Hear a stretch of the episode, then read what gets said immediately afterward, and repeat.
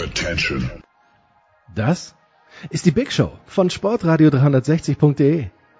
Und machen wir uns nichts vor, die ist richtig big. Und bald 333 Ausgaben alt. Aber was sollen wir machen? Irgendjemand muss die Maßstäbe schließlich setzen, die Dinge beim falschen Namen nennen, die Latte tiefer legen. Für wen wir das alles machen? Für uns, exklusiv. Schließlich sind wir genau so reich und berühmt geworden, durch puren Egoismus. Die ganze Welt dreht sich um mich, denn wir sind nur ein Egoist. Hat schon der Falke gesungen. Klar, zwölf Hörer. Davon können die ganzen MeToo-Produkte, denen wir seit 2011 den Weg zum Ruhm im Internet geebnet haben, nur träumen. Und ja, wir haben euch auch lieb. Andreas, Lars, Christoph, Thomas, Pedro, Michael, Roland, Christoph und die anderen vier Feinschmecker. Hm, wo sind eigentlich Sabine, Heidi, Laura, Lisa, Corinna, Jana, Lena? Und vor allem, wo ist Chantal? Reine Männerveranstaltung hier. Egal. Die Big Show. Live on Tape aus den David Alaba Studios in München. Jetzt.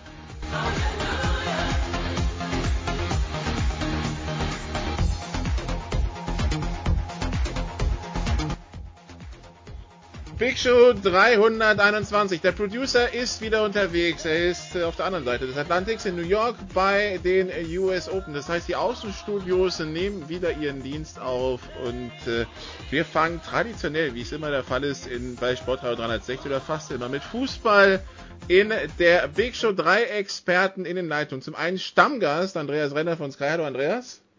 Hallo. Dann äh, fast schon Stammgast, äh, Publizist Frank Pflege. Hallo Frank. Hallo in die Runde. Und dann haben wir heute auch Bela Reti vom ZDF dabei. Hallo Bela. Ja, hallo. Gut, dann fangen wir mal an mit der äh, Bundesliga und wir fangen mal an bei Frank, weil beim BVB ist ja viel passiert, personelltechnisch. Das äh, liest sich fast wie so eine Trade Deadline, was da beim BVB abgeht. Also, äh, Jeremy Toljan kommt von Hoffenheim. Dafür geht Felix Passlack für zwei Jahre hin. Dembele ist weg, äh, jetzt für über 100 Millionen nach Barcelona. Dafür holt man Andrei Jamolenko. Ähm, zwischendurch war sogar auch mal Julian Draxler im Gespräch. Frank, ordne mal diese ganzen Bewegungen beim BVB für uns ein. Wie, wie, wie, wie hast du das Ganze wahrgenommen? Ich glaube, dann können die anderen beiden jetzt erstmal einen Kaffee trinken gehen. Ne? Ja, ist okay, alles gut. Ähm, ja, in der Tat eine Menge passiert in den letzten Tagen noch. Ähm, vielleicht mal ganz äh, zu Beginn. Julian Draxler war, glaube ich, äh, tatsächlich nur in den Medien im Gespräch, war beim BVB nicht wirklich ein Thema. Ähm, Jamolenko ist ein Spieler, den Borussia Dortmund in den äh, letzten zwei, drei Jahren immer wieder mal auf dem Schirm hatte. Michael Zwark äh, und ähm, Sven Mislint hat, der Chefscout äh, von Borussia, beobachten Jamolenko sehr lange ist ein Spieler, der eine große Konstanz und Kontinuität in seinem Spiel hat. Ähm, wer mit 27 Jahren schon 340 Pflichtspiele für einen Verein gemacht hat, ähm, ist zum einen wenig verletzt, sonst käme er nicht auf diese Anzahl an Spielen und ähm, hat ja offenbar oder hält offenbar auch ein bisschen was von Vereinstreue. Von daher ein Spieler, der durchaus auch charakterlich und von seinen Qualitäten her nach Dortmund passen könnte, kann auf den Außenflügeln spielen, kann aber auch mal ähm, zentral als äh, Stoßstürmer eingesetzt werden, weil er mit 1,87 und ähm, einem durchaus anderen Körperbau als Dembele ihn hat, ähm, da auch äh, andere Fähigkeiten mit einbringt. Toljan halte ich für äh, absolut äh, einen absoluten Klasse-Transfer jetzt noch, weil er ähm, auf beiden Außenverteidigerseiten eingesetzt werden kann und da hat der BVB Probleme, zum einen weil Lukas Piszczek ähm, in seinem Alter nicht mehr 40, ähm, 50 Spiele pro Saison auf Top-Niveau ähm, machen kann. Das hat man in den letzten Jahren äh, schon gesehen. Da gab es immer wieder mal muskuläre Probleme. Ähm, der braucht Auszeiten. Und auf der linken Seite Marcel Schmelzer hat auch immer wieder mal ein Zipperlein, jetzt zur Zeit ja auch gerade eins gehabt. Und von daher ist Jeremy Toljan da mit seinen 23 Jahren ein absoluter Top-Transfer, eine super Ergänzung zum Kader. Ja, glaube ich, äh, hat der BVB nochmal gut zugelegt. Also, und Emre Moore hatte ich noch vergessen, da war das mit Inter Mailand geplatzt, deshalb jetzt zu Celta Vigo gewechselt, aber der war ja eh freigestellt und aussortiert. Ähm, jetzt äh, richtig so eine so, ein, so viel Bewegung, wenn die Saison schon läuft. Ähm, wie, wie lange braucht der BVB, um sich da jetzt wieder reinzufinden mit diesem ganzen Personal, das weggegangen ist und das wieder dazugekommen ist?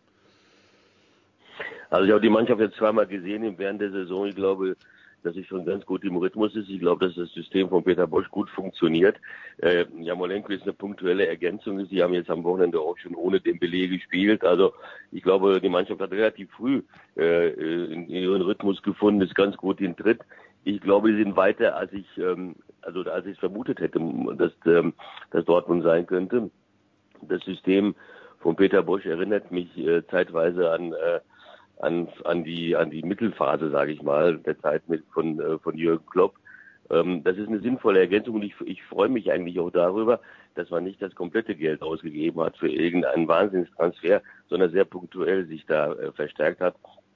Speziell den Toljan-Transfer finde ich auch äh, sehr sehr sinnvoll, zumal neulich auch äh, Sagadu da als Linksverteidiger agieren musste, was ja gar nicht seine Position ist und äh, damit äh, wird er auch frei dann für die Innenverteidigung. Ja, und was man auch übrigens, das noch als Einsatz von mir sagen muss, Sagadu kann die Position eigentlich auch nicht spielen. Ne? Der BVB wird in Kürze ja. schon gegen, äh, gegen Tottenham und gegen Real Madrid äh, auf Mannschaften treffen, die Außenstürmer von ganz anderer Qualität haben, als das jetzt bei Wolfsburg und Hertha BSC Berlin der Fall war. Und Sagadu ist von seinem ganzen Körper und von seiner Physis her ähm, keiner, der mit einem Außenstürmer auf den ersten 10, 15 Metern mitgehen kann. Das funktioniert nicht. Dann nimmt er dem drei, vier Meter ab und die holt der Sagadu nie wieder auf. Von daher, ich glaube, der hat ein Riesentalent auf der Innenverteidigerposition, ähm, aber ist außen ja. definitiv eine Notlösung. Wobei er seine Rolle auch anders interpretiert hat. Er wurde so äh, vorgezogen so ein bisschen und hat dann in der äh, im, im Pressing im Prinzip als Balleroberer gearbeitet. Er genau. hat gar nicht klassisch als Linksverteidiger fungiert. Beim letzten Bundesligaspiel zumindest gegen Hertha. Ja. Andreas, gibt es zum BVB noch irgendwas zu ergänzen oder haben die beiden Herren schon alles gesagt, was zu sagen ist? Ich, ich, ich glaube, äh, vor allen Dingen Frank hat schon alle Themen abgehandelt. Also ich habe da jetzt auch äh, nicht mehr viel äh, hinzuzufügen. Es ist ja tatsächlich so, dass, ähm, äh, dass viele von den Transfers jetzt dann eben helfen, wenn die ganzen Spiele dazukommen und dass man äh, vorher schon eine erste Elf hatte, die sich sehen lassen äh, äh, konnte, mit Ausnahme der schon angesprochenen Außenverteidigerposition.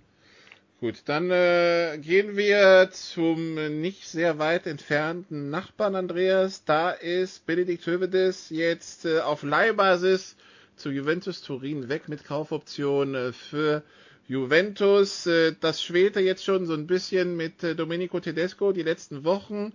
Ähm, Tedesco hatte sich dann geäußert, Reisende kann man nicht aufhalten. Gestern gab es dann noch einen schönen Seitenhieb hinterher von, äh, von, äh, von Hövedes.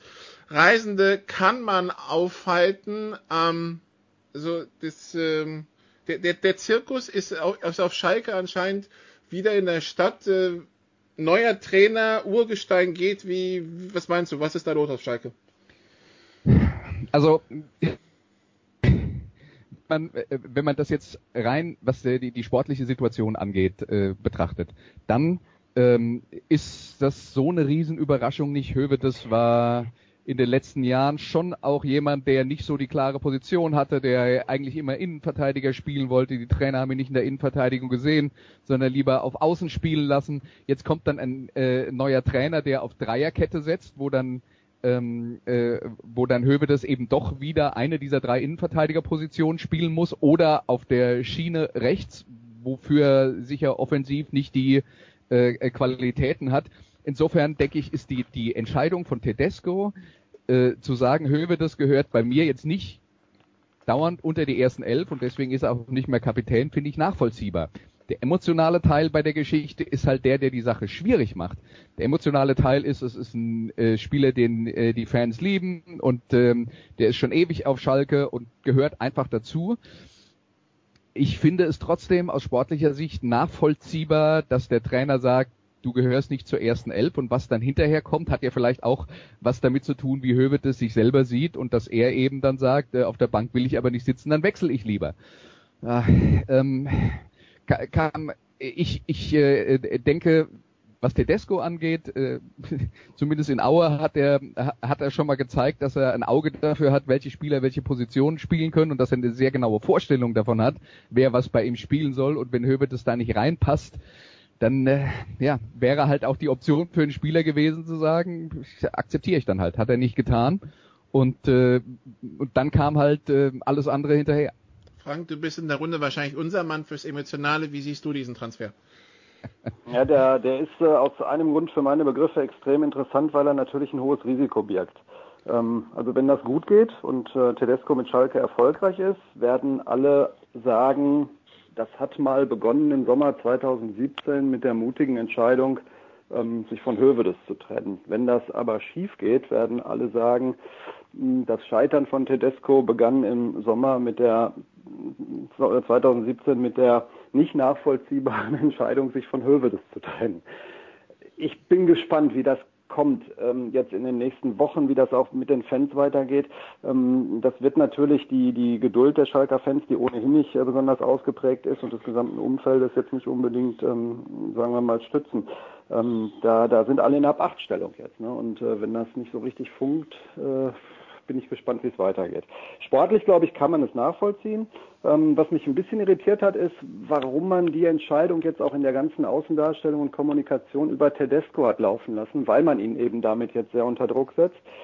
Man hätte es ja auch anders machen können. Das hätte ja auch eine Entscheidung sein können, die man über Heidel und Tönnies kommuniziert hätte und im Wesentlichen auch auf sie zurückgeführt hätte ähm, dann hätte man den Trainer damit ein bisschen aus der Schusslinie genommen. Also ich finde es kribbelig. Äh, ich glaube, das wird spannend, das zu beobachten. Wie sieht es bei der Reti? Also ich denke mal, äh, ganz kurz, also dass der Tedesco ein unglaubliches Risiko geht. Ein Mann mit, äh, mit der Erfahrung von wenigen Wochen Abstiegskampf in der zweiten Liga kommt dann zu einem Club nach den Erfahrungen der letzten Saison. Äh, emotional brodelt es da und dann äh, rasiert man die einzige große Identifikationsfigur. Und ähm, ich denke, er muss ein, ein gewaltiges Selbstvertrauen haben, der Coach, um äh, so, so eine Maßnahme zu ergreifen. Äh, und es geht ja zu dem Champions League Finalisten Juventus Turin, also die nehmen auch keine Laufkundschaft. Insofern ist die ist die äh, äh, ist die Rolle von von äh, von Hövedes äh, wird offenbar bei anderen großen Clubs, beim italienischen Rekordmeister zum Beispiel ganz anders gesehen. Hövedes, der ja dann bei Juventus eine der Jungspunde sein wird, so gefühlt. Aber er ist nicht der einzige Nationalspieler, der, der ätzt Bela, weil wir haben auch Thomas Müller, der nach dem 2 zu 0 der Bayern in Bremen sagt, ich weiß nicht genau, welche Qualitäten der Trainer sehen will, aber meine sind scheinbar nicht hundertprozentig gefragt. Wurde erst äh, in der 75. glaube ich eingewechselt. Was ist da los? Ja, ich meine, das ist nur, der brodelt so ein bisschen, aber ich glaube, das ist nur ein temporäres Problem. Der Müller wird seine Rolle wiederfinden. Ich finde auch, dass die letzte Saison von ihm auch viel zu schlecht gemacht worden ist in der öffentlichen Wahrnehmung. Der hat zwar wenig Tore geschossen, fünf oder so in der Bundesliga, aber 16 vorbereitet.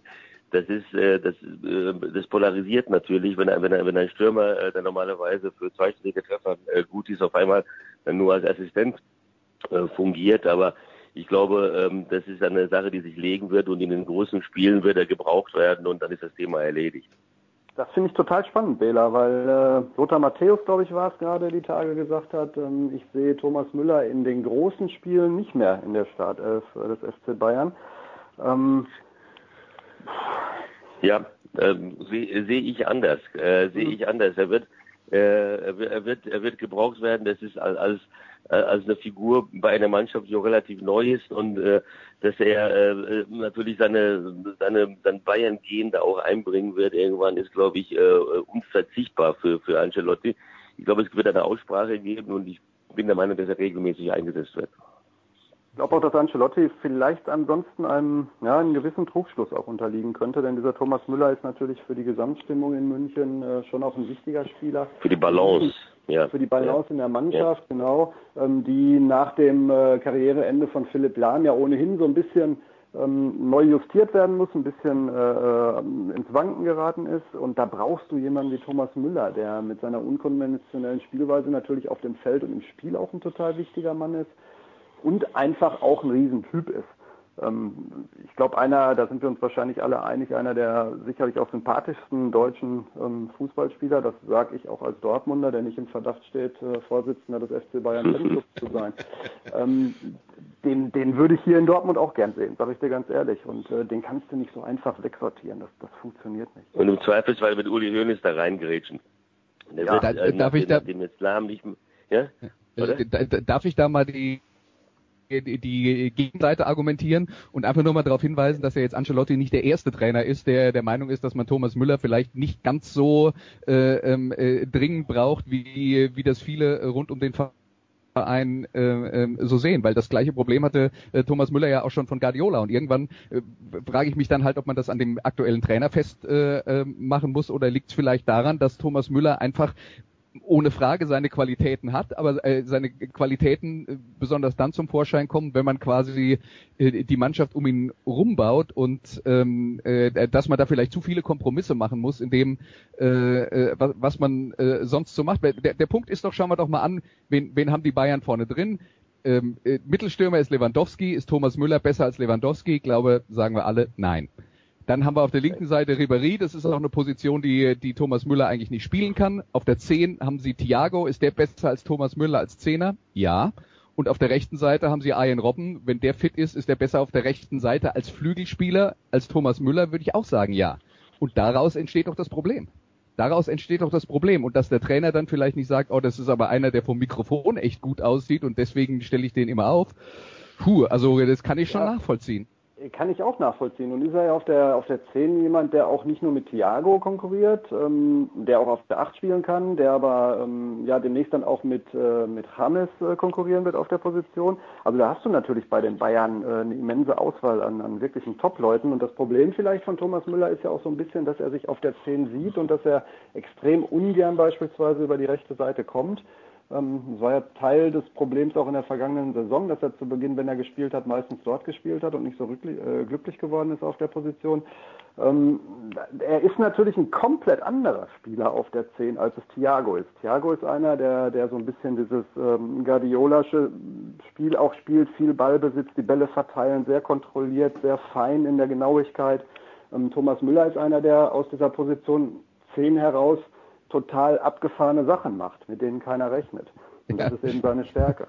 Ja, aber es ist auch das Problem für einen Trainer, der vielleicht Vorgaben hat, von denen er will, dass die Spieler sie umsetzen. Und da würde ich jetzt mal von ausgehen, dass äh, äh, alle anderen außer Thomas Müller sich vermutlich mehr an die Vorgaben halten des Trainers. Ähm, und, und ich denke, daraus entsteht halt sein Problem.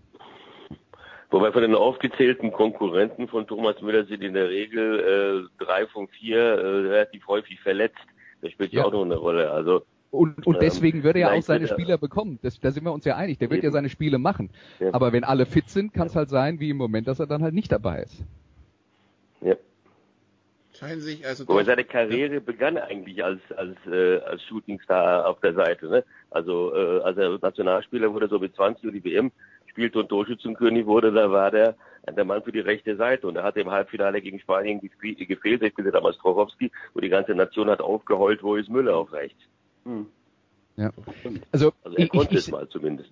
Ich, ich sehe ihn, ich sehe ihn eigentlich in seiner idealen Position, wenn er über die rechte Seite kommt, in einem 4-3-3. Das wäre aus meiner Sicht die ideale Position, wo er im 4-3-3 eben nicht den Flügel bearbeiten muss und nicht dafür zuständig ist, Sachen vorzubereiten, sondern als einer von tatsächlich drei Stürmern äh, das Tor zu attackieren. Das ist ja seine Stärke, das Tor attackieren und dabei kann er halt auch wirklich das umsetzen, was ihn, äh, was ihn für die anderen und manchmal für seine eigene Mannschaft unberechenbar macht. Ähm, aber so muss man halt spielen wollen. Und wenn man mit zwei Flügelspielern spielt, wie Robben und wie Ribéry, deren Job eben auch ist vorzubereiten, ähm, wenn, wenn das die, die Aufgabe sein soll, da sehe ich halt Thomas Müller nicht so. Also ich sehe, ich, ich habe von meinem geistigen Auge keine Flügelläufe über die rechte Seite von Thomas Müller, wo er dann am Ende in die Mitte flankt. Das, das, nee, das stimmt, ja. ja. Daraus ergibt sich übrigens äh, allmählich dann vielleicht auch ein, ein kleines Problem für die Nationalmannschaft, wenn man das mal auf die Saison jetzt hochrechnet und überlegt, dass Müller vielleicht nicht so häufig spielt, Julian Draxler wenn er nicht noch wechselt jetzt heute auf den letzten Drücker, bei Paris möglicherweise auch nicht so viele Spiele macht, dann kommen wir am Ende des Tages zu der Erkenntnis, ja, wir haben in der Nationalmannschaft gerade im Offensivbereich ein Riesenpotenzial, möglicherweise aber auch das Problem, dass die Jungs jetzt alle bei Topclubs spielen, wo sie noch bessere Spieler ähm, vor sich haben und nicht viel Spielpraxis kriegen werden. Halte ich mit Blick auch auf die WM für ein klein bisschen problematisch, die ganze Situation. Gut, dann machen wir eine kurze Pause, dann sprechen wir gleich über die Nationalmannschaft und können das Problem gleich aufgreifen.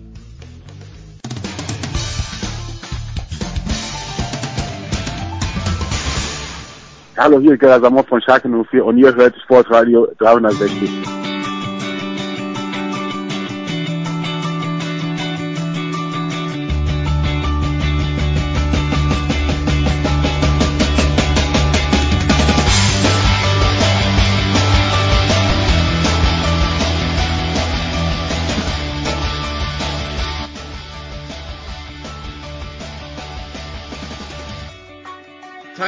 2 des Fußballs bei der Big Show 321 von Sportfrau 360. Fußball in der Big Show wird Ihnen präsentiert von bet365.com. Heute noch ein Konto eröffnen und einen Einzahlungsbonus von bis zu 100 Euro bekommen. Wir sprechen jetzt über die deutsche Nationalmannschaft und wir sprechen logischerweise über den Kader, der bis zur WM 2018 geformt werden muss und fangen dabei bei Bela Reti an. Wir haben jetzt also die Spieler, die 2016, also die von 2016 noch über sind, die damals bei EM gespielt haben. Wir haben die Mannschaft, die den Kopffeld Cup gewonnen hat. Wir haben die U21 Europameister, die bestimmt irgendwann auch den nächsten Schritt gehen wollen. Wie schwierig wird es für, Jogi Löw, äh, da jetzt quasi auch so einen so einen Plan zu etablieren, wen er wann reinholt und wie sich das Ganze formt bis zur WM 2018? Also äh, Schwierigkeit ist in dem Zusammenhang ein Luxusbegriff wenn man zwei Turniere im Sommer äh, gewonnen hat. Äh, und das ist einfach eine unglaubliche große Auswahl. Ich glaube, von der U21 ist, wäre nur Gnabry dabei gewesen, der ist aber jetzt äh, abgereist ist, aber vom Comfort Cup sind äh, eine ganze Menge Leute dabei. Und dieses Turnier, was ja so, äh, so umstritten war, es ist auf einmal zum äh, zum, zum Talentfundus geworden und äh, ich finde, das ist keine Schwierigkeit. Das ist absolut äh, eine, Herausforderung für den Bundestrainer, aber eine riesengroße und eine, eine, ein Heidenspaß. Der will den Fehler halt nicht machen, den die Spanier gemacht haben, äh, die äh, zu lange gebraucht haben, um äh, ihr, ihren, ihren Kader zu erweitern und auch die alten Spieler auszutauschen. 2012 noch Europameister, 2014 dann ausgeschieden in der Vorrunde in Brasilien. Das wird unserer Mannschaft nicht passieren ist es so, Andreas. Das also, Herausforderungen sind wir uns, glaube ich, alle einig, aber ähm, dass, äh, dass man dadurch, dass man, weil man dieses ganze Potenzial hat, die, die Fehler von anderen vielleicht nicht machen kann. Erstens das, aber das hat natürlich ja eben auch was damit zu tun, dass man äh, dieses Potenzial ja dann auch geschürt hat und zum Beispiel äh, den Confed Cup so angegangen ist, wie man ihn angegangen ist. Ja? Und äh, man hätte ja auch sagen können, äh, ist mir wurscht, ich trete da mit unserer A11 an und äh, die Spanier hätten das vielleicht äh, früher gemacht. Äh, also das ist ja dann auch schon äh, gut gemacht vom, vom Bundestrainer, dass er die, die zweite Reihe immer wieder gefördert hat. Und jetzt ist er halt in der Situation, wo er sagen kann, ja, äh, wenn irgendeiner äh, seine Leistung in der ersten Elf nicht bringt äh, und dann habe ich genug Alternativen auf fast allen Positionen und dann kommt halt der nächste. Und genau das wird der deutschen Fußballnationalmannschaft weiterhelfen und genau das ist ja auch gewollt. Insofern ist der Bundestrainer in einer perfekten Situation, glaube ich, aus seiner Sicht, dass er, ähm, dass er eine Menge Qualität hat, mit der er arbeitet kann und da kann er dann eben auch mal damit leben. Äh, Frank hat es ja schon äh, angedeutet, der Kicker hat heute eben dann auch die Spieler auf der Liste, die nur zweite Wahl in ihren Vereinen sind, ob das jetzt Müller ist oder Schürler oder Hövedes oder Draxler. Aber wenn, wenn man sich dann anschaut, was passiert, wenn irgendjemand davon nicht spielt, dann kommt halt der nächste. Und dann sind auf ganz vielen Positionen Spieler dabei, wo wir sagen, äh, wenn dann halt der Draxler nicht spielt und auf dem linken Flügel spielt dann Marco Reus oder so. Ich glaube nicht, dass dann irgendjemand in Tränen ausbricht. Franke, du hast ja ich glaube, ähm, so, ja. Bitte sehr. Ja. Wobei ich glaube, dass er, wenn es am Ende dann zur Kadernominierung äh, kommt, wir kennen ja Joachim Löw schon seit vielen, vielen Turnieren. Es ist, glaube ich, so ein Weckruf an die Etablierten, aber er wird natürlich überwiegend dann, wenn es, wenn sie fit sind, an seinem Establishment und an seinem normalen großen Kreis äh, festhalten, auch wenn die Leistung aktuell vielleicht nicht stimmt. Vielleicht äh, haben wir einen Thomas Müller in einer Podolski-Rolle, da ist bei der Weltmeisterschaft, der dabei ist, obwohl er nicht spielt. Aber ob der, der dann die gute Laune verbreitet, das, das, das möchte ich erstmal sehen. Ja, das Potenzial zu gute Laune hat er, sagen wir mal so. nicht so wie Poldi, aber hat er. Äh, Frank, du hast ja vorhin gesagt, du machst nicht den, äh, den Fanclub von, von Bayern München auf, beziehungsweise nicht den ersten Vorsitzenden. Wir wissen, bei Yogi Löw ist das bei dir durchaus ähnlich. Wie siehst du die, die Aufgabe, die, jetzt für, die er jetzt hat in den nächsten zwölf Monaten? Naja, was er ja kann, wie was er ja kann, wie kaum andere, das kann man ihm ja überhaupt nicht absprechen, ist äh, eine Mannschaft äh, vor einem Turnier in den drei vier Wochen, die du äh, sie dann im Trainingslager zusammen hast, ähm, wirklich in einen Top-Zustand zu bringen, sowohl körperlich als auch ähm, was was Rhythmus und Taktik angeht ähm, als auch was die Stimmung angeht. Also das ist, glaube ich, wahrscheinlich das, was Jogi Löw äh, am, am allerbesten kann. Ja. Ähm, ich glaube aber äh, auch ein Riesenvorteil ist, dass äh, diese, diese Floskel, die es ja manchmal ist, zu sagen, die, die Tür steht für alle Spieler offen, das ist eben in dieser Saison keine Floskel. Das ist tatsächlich so, ne? aus der beschriebenen Situation heraus. Also du musst ja nur nach Dortmund gucken. Ähm, Marco Reus ist äh, langzeitverletzt, wird wahrscheinlich zur Rückrunde, wenn es normal läuft, wieder eingreifen können. Dann muss man gucken wie sich das bei ihm entwickelt. André Schürle schlittert im Moment leider von einer Verletzung in die nächste. Bei Mario Götze muss man auch gucken, wie sich das äh, entwickelt, ob er die, die Stabilität äh, wiederfindet. Da bin ich sehr zuversichtlich, ähm, dass das klappt. Das, den sehe ich definitiv ähm, im WM-Kader. Ähm, Özil ist im Moment bei Arsenal nicht in Form. Müller hat Probleme in München, Draxler spielt bei Paris nicht. Also wenn das keine Situation ist, wo jetzt für Leute wie beispielsweise Lars Stindl oder andere die Türsperrangel weit offen steht, dann weiß ich es nicht. Und das ist für Löw eine, finde ich, eine Luxussituation, weil letztlich kann er auf einen, auf einen absoluten Top-Kader zurückgreifen und, und kann fast nicht viel verkehrt machen bei der Nominierung. Okay, Manuel Neuer, äh, frisch von Verletzung zurückgekehrt, sagt, er hätte gern gespielt. Ich glaube, es ist verständlich, dass man den jetzt erstmal schont. Es geht nach Tschechien am Freitagabend und dann zu Hause gegen Norwegen. Wenn man beide Spiele gewinnt und Nordirland gegen Tschechien nicht gewinnt, ist man übrigens nach diesem Wochenende schon durch. Deshalb oh, wäre, wäre Fahrradkette, oder? Ja, ja, ja, aber das ist ja. Also Welch eine Überraschung. Ja, ja. Das wäre ist doch gut, wäre auch gut nach acht Spieltagen, so ist ja nicht. Ähm, aber Tschechien, äh, Bela, äh, da gab es auch schon mal unangenehme Erfahrungen. Was erwarten wir diesmal von dem, von dem Spiel in Tschechien? Das ist die letzte Chance der Tschechen überhaupt noch äh, daran zu kommen äh, an, an die Nordiren. Also das wäre das härtere Spiel als gegen Norwegen. Aber angesichts der jetzigen Verfassung der tschechischen Nationalmannschaft ähm, halte ich äh, einen, einen Sieg in Prag für, für sehr, sehr wahrscheinlich. Andreas? Ja, ich habe da nicht viel hinzuzufügen. Also ähm, äh, Tschechien hat halt über äh, über 10, 15 Jahre wirklich äh, auf äh, europäischem Niveau zum, zumindest eine eine keine überragende, aber eine, eine ziemlich gute Mannschaft gehabt, aber das hier ist nicht mehr mit dem zu vergleichen, was man war. Gut, und dann äh, genau, und dann Franke Norwegen, äh, was sind da die Erwartungen? Dann wahrscheinlich auch Sieg oder wie? Ja, definitiv. Also ich glaube auch, dass das das wahrscheinlich einfachere Spiel wird. Ich, äh, ich finde es auch gar nicht wichtig, ob man jetzt in den beiden Spielen schon alles klar macht oder nicht. Wäre gut, wenn es so ist, dann ist der Druck raus, aber andererseits äh, wird es sonst einen Spieltag danach passieren. Ähm, ja, muss man mal gucken, also wie der, wie der Rhythmus bei den Spielern jetzt schon ist. Aber das Problem haben die anderen ja auch, dass die Saison noch jung ist und äh, glaube nicht, dass einer dieser beiden Gegner eine ernsthafte Herausforderung ist. Aber du kennst auch die Medienfang. Wenn man gegen Norwegen nicht gewinnt, geht es auch sofort wieder los mit, oh mein Gott, wie sieht's denn dann? Also, kennen wir auch den, wie es dann läuft. Ja, aber du musst ja, ja in die also Tabelle also, gucken, das sieht doch relativ falsch. komfortabel aus. ja, ja. Ich glaube, wir sind die einzige Mannschaft, die alle Spiele gewonnen hat, neben der Schweiz. Also die eine völlig blanke Weste hat. Ja, und das ist, äh, das ist dann für die, die Schweiz auch bemerkenswert. Wir schweigen über die Österreicher vom Producer, weil äh, die sind in einer viel unangenehmeren Situation. Die, die müssen am Wochenende, glaube ich, schon gewinnen, damit sie überhaupt noch eine Chance haben, wieder ranzukommen. Und dann äh, gibt's noch einen Kracher, einen Dreikampf in der Gruppe Frankreich, Niederlande, Schweden, Belareti. Das ist äh, mit Frankreich, Niederlande jetzt äh, auch so ein vorentscheidendes Spiel. Die, die Gruppen sind äh, ziemlich ungleich verteilt und äh, das, äh, das dann wiederum ein Spiel, wo man, wo man sagen muss, dass, äh, das könnte dann ganz spannend werden. Wobei Dick Advokat als Trainer bei den Niederländern, da frage ich mich immer, fischen die eigentlich immer in der gleichen Suppe? Gibt's da kein, gibt's da echt nichts Neues in den Niederlanden? Peter Bock? Nee, das ist das Problem, glaube ich. Und deshalb, äh, deshalb ist äh, Frankreich für mich auch äh, im Vergleich zu Holland die, die favorisierte Mannschaft. Ähm, Holland ist für mich gleichrangig einzustufen mit Schweden.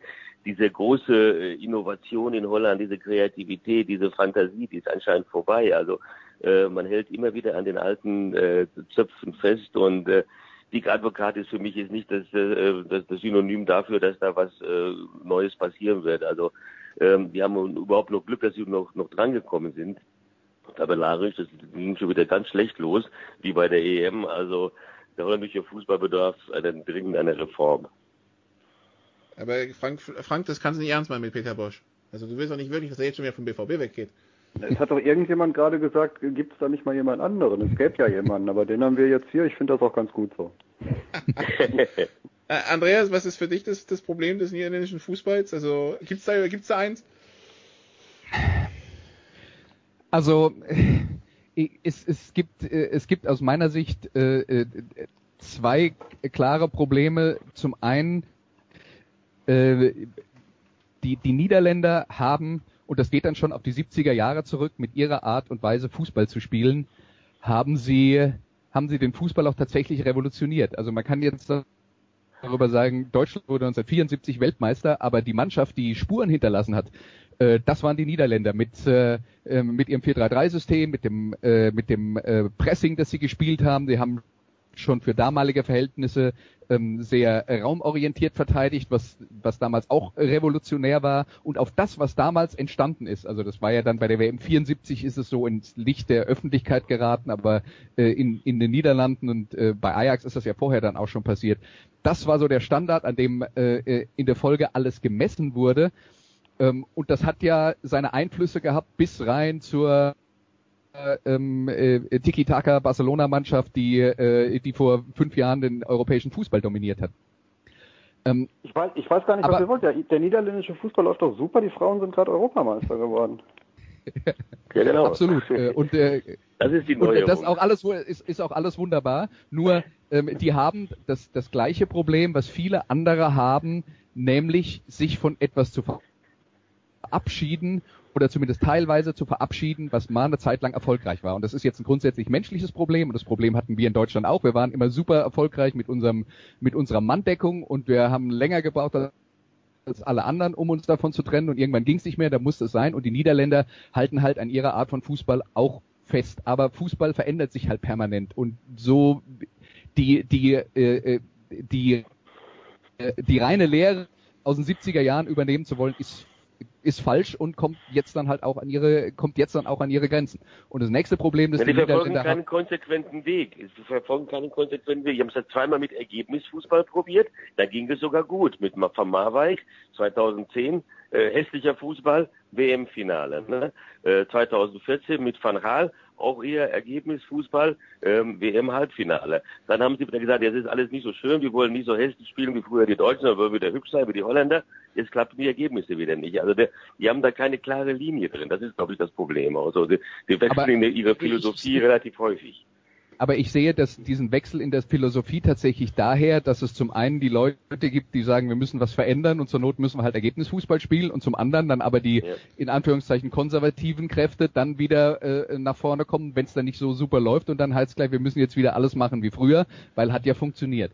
Und äh, aber äh, ja. noch ein Punkt, der wirklich schwierig ist in den Niederlanden, äh, wenn man sich anguckt, was in der Liga passiert. Es ist halt auch tatsächlich so, dass früher die guten niederländischen Spieler alle ins Ausland gewechselt sind, als sie 23, 24 waren. Inzwischen wechseln die guten niederländischen Spieler mit 17 oder 18 schon aus der eigenen Liga raus. Mhm. Und äh, das, äh, das äh, tut dem Fußball halt insgesamt nicht gut, ist ja auch ein, äh, ein, äh, ein, ein Problem, das wir insgesamt haben, dass immer die Spieler, die wechseln, immer teuer, immer jünger und immer teurer werden. Äh, und äh, die, die Holländer schlagen sich damit eigentlich auch schon seit fast zehn Jahren rum. Haben wir noch drei Minuten Zeit, über Frankreich zu reden? Äh, dann bitte sehr. ja, ich, ich weiß nicht, das wär's ja dann mit David Nienhaus, aber ja, kannst du machen. Ich weiß ja nicht, wie die anderen es sehen, aber für mich sind die eigentlich jetzt schon der Top-Favorit mit Blick auf die, auf die WM. Also wir haben ja eben darüber gesprochen, was Jogi Löw für ein, für ein Riesenpotenzial und für eine Riesenauswahl hat. Mhm. Ähm, Frankreich finde ich ehrlich gesagt noch viel sensationeller. Ähm, vor allen Dingen finde ich es unglaublich bemerkenswert, wie schnell die aus den tiefsten Tiefen nach oben gekommen sind. Also die, das ist ja noch gar nicht lange her, vier, fünf Jahre, da war die französische Nationalmannschaft mehr oder weniger am Boden, äh, intern zerstritten, nur Theater, sportlich auf dem Abstellgleis, äh, die Fans äh, sind nicht mehr gefolgt. Und ähm, jetzt sind wir ein paar Jahre weiter und die haben da irgendwas richtig gemacht. Äh, ich äh, habe den französischen Fußball zu wenig intensiv verfolgt, um genau sagen zu können, was da richtig gemacht worden ist. Aber plötzlich haben die einen, einen Fundus an, an Top-Spielern, das ist ja echt äh, ein Knaller. Und ähm, aber, auf die freue ich mich. Und ich glaube, den hatten, den hatten sie immer, aber genau. Den, den hatten sie immer, aber sie haben halt genau. sechs Jahre an Domenech festgehalten und das sind sechs Jahre, die verloren gegangen sind. Also äh, ich persönlich hatte gehofft, er fliegt nach der WM 2006, da sind sie ja leider ins Finale gekommen. Dann hatte ich gehofft, er fliegt wenigstens nach der EM 2008, da hat man nochmal an ihm festgehalten und dann gab es ja das Desaster in Neisner 2010 und dann musste er endlich gehen, bloß die sechs Jahre, die da ins Land gegangen sind, die musste man jetzt erstmal wieder aufholen.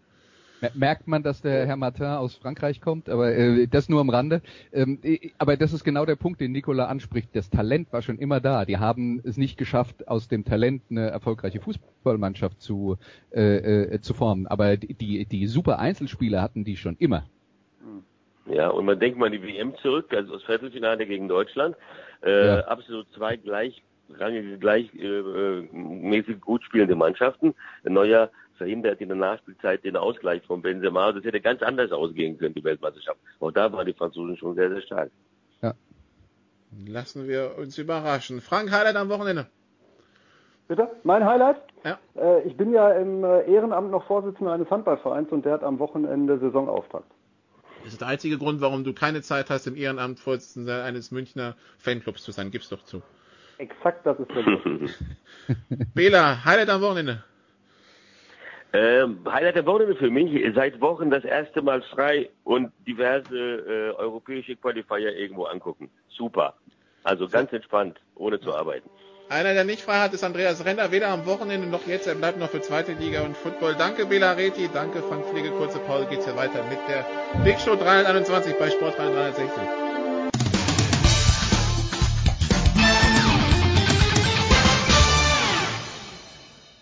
Ja, hallo, hier spricht Stefan Kunz vom 1. FC Kaiserslautern und Sie hören Sportradio 360.de.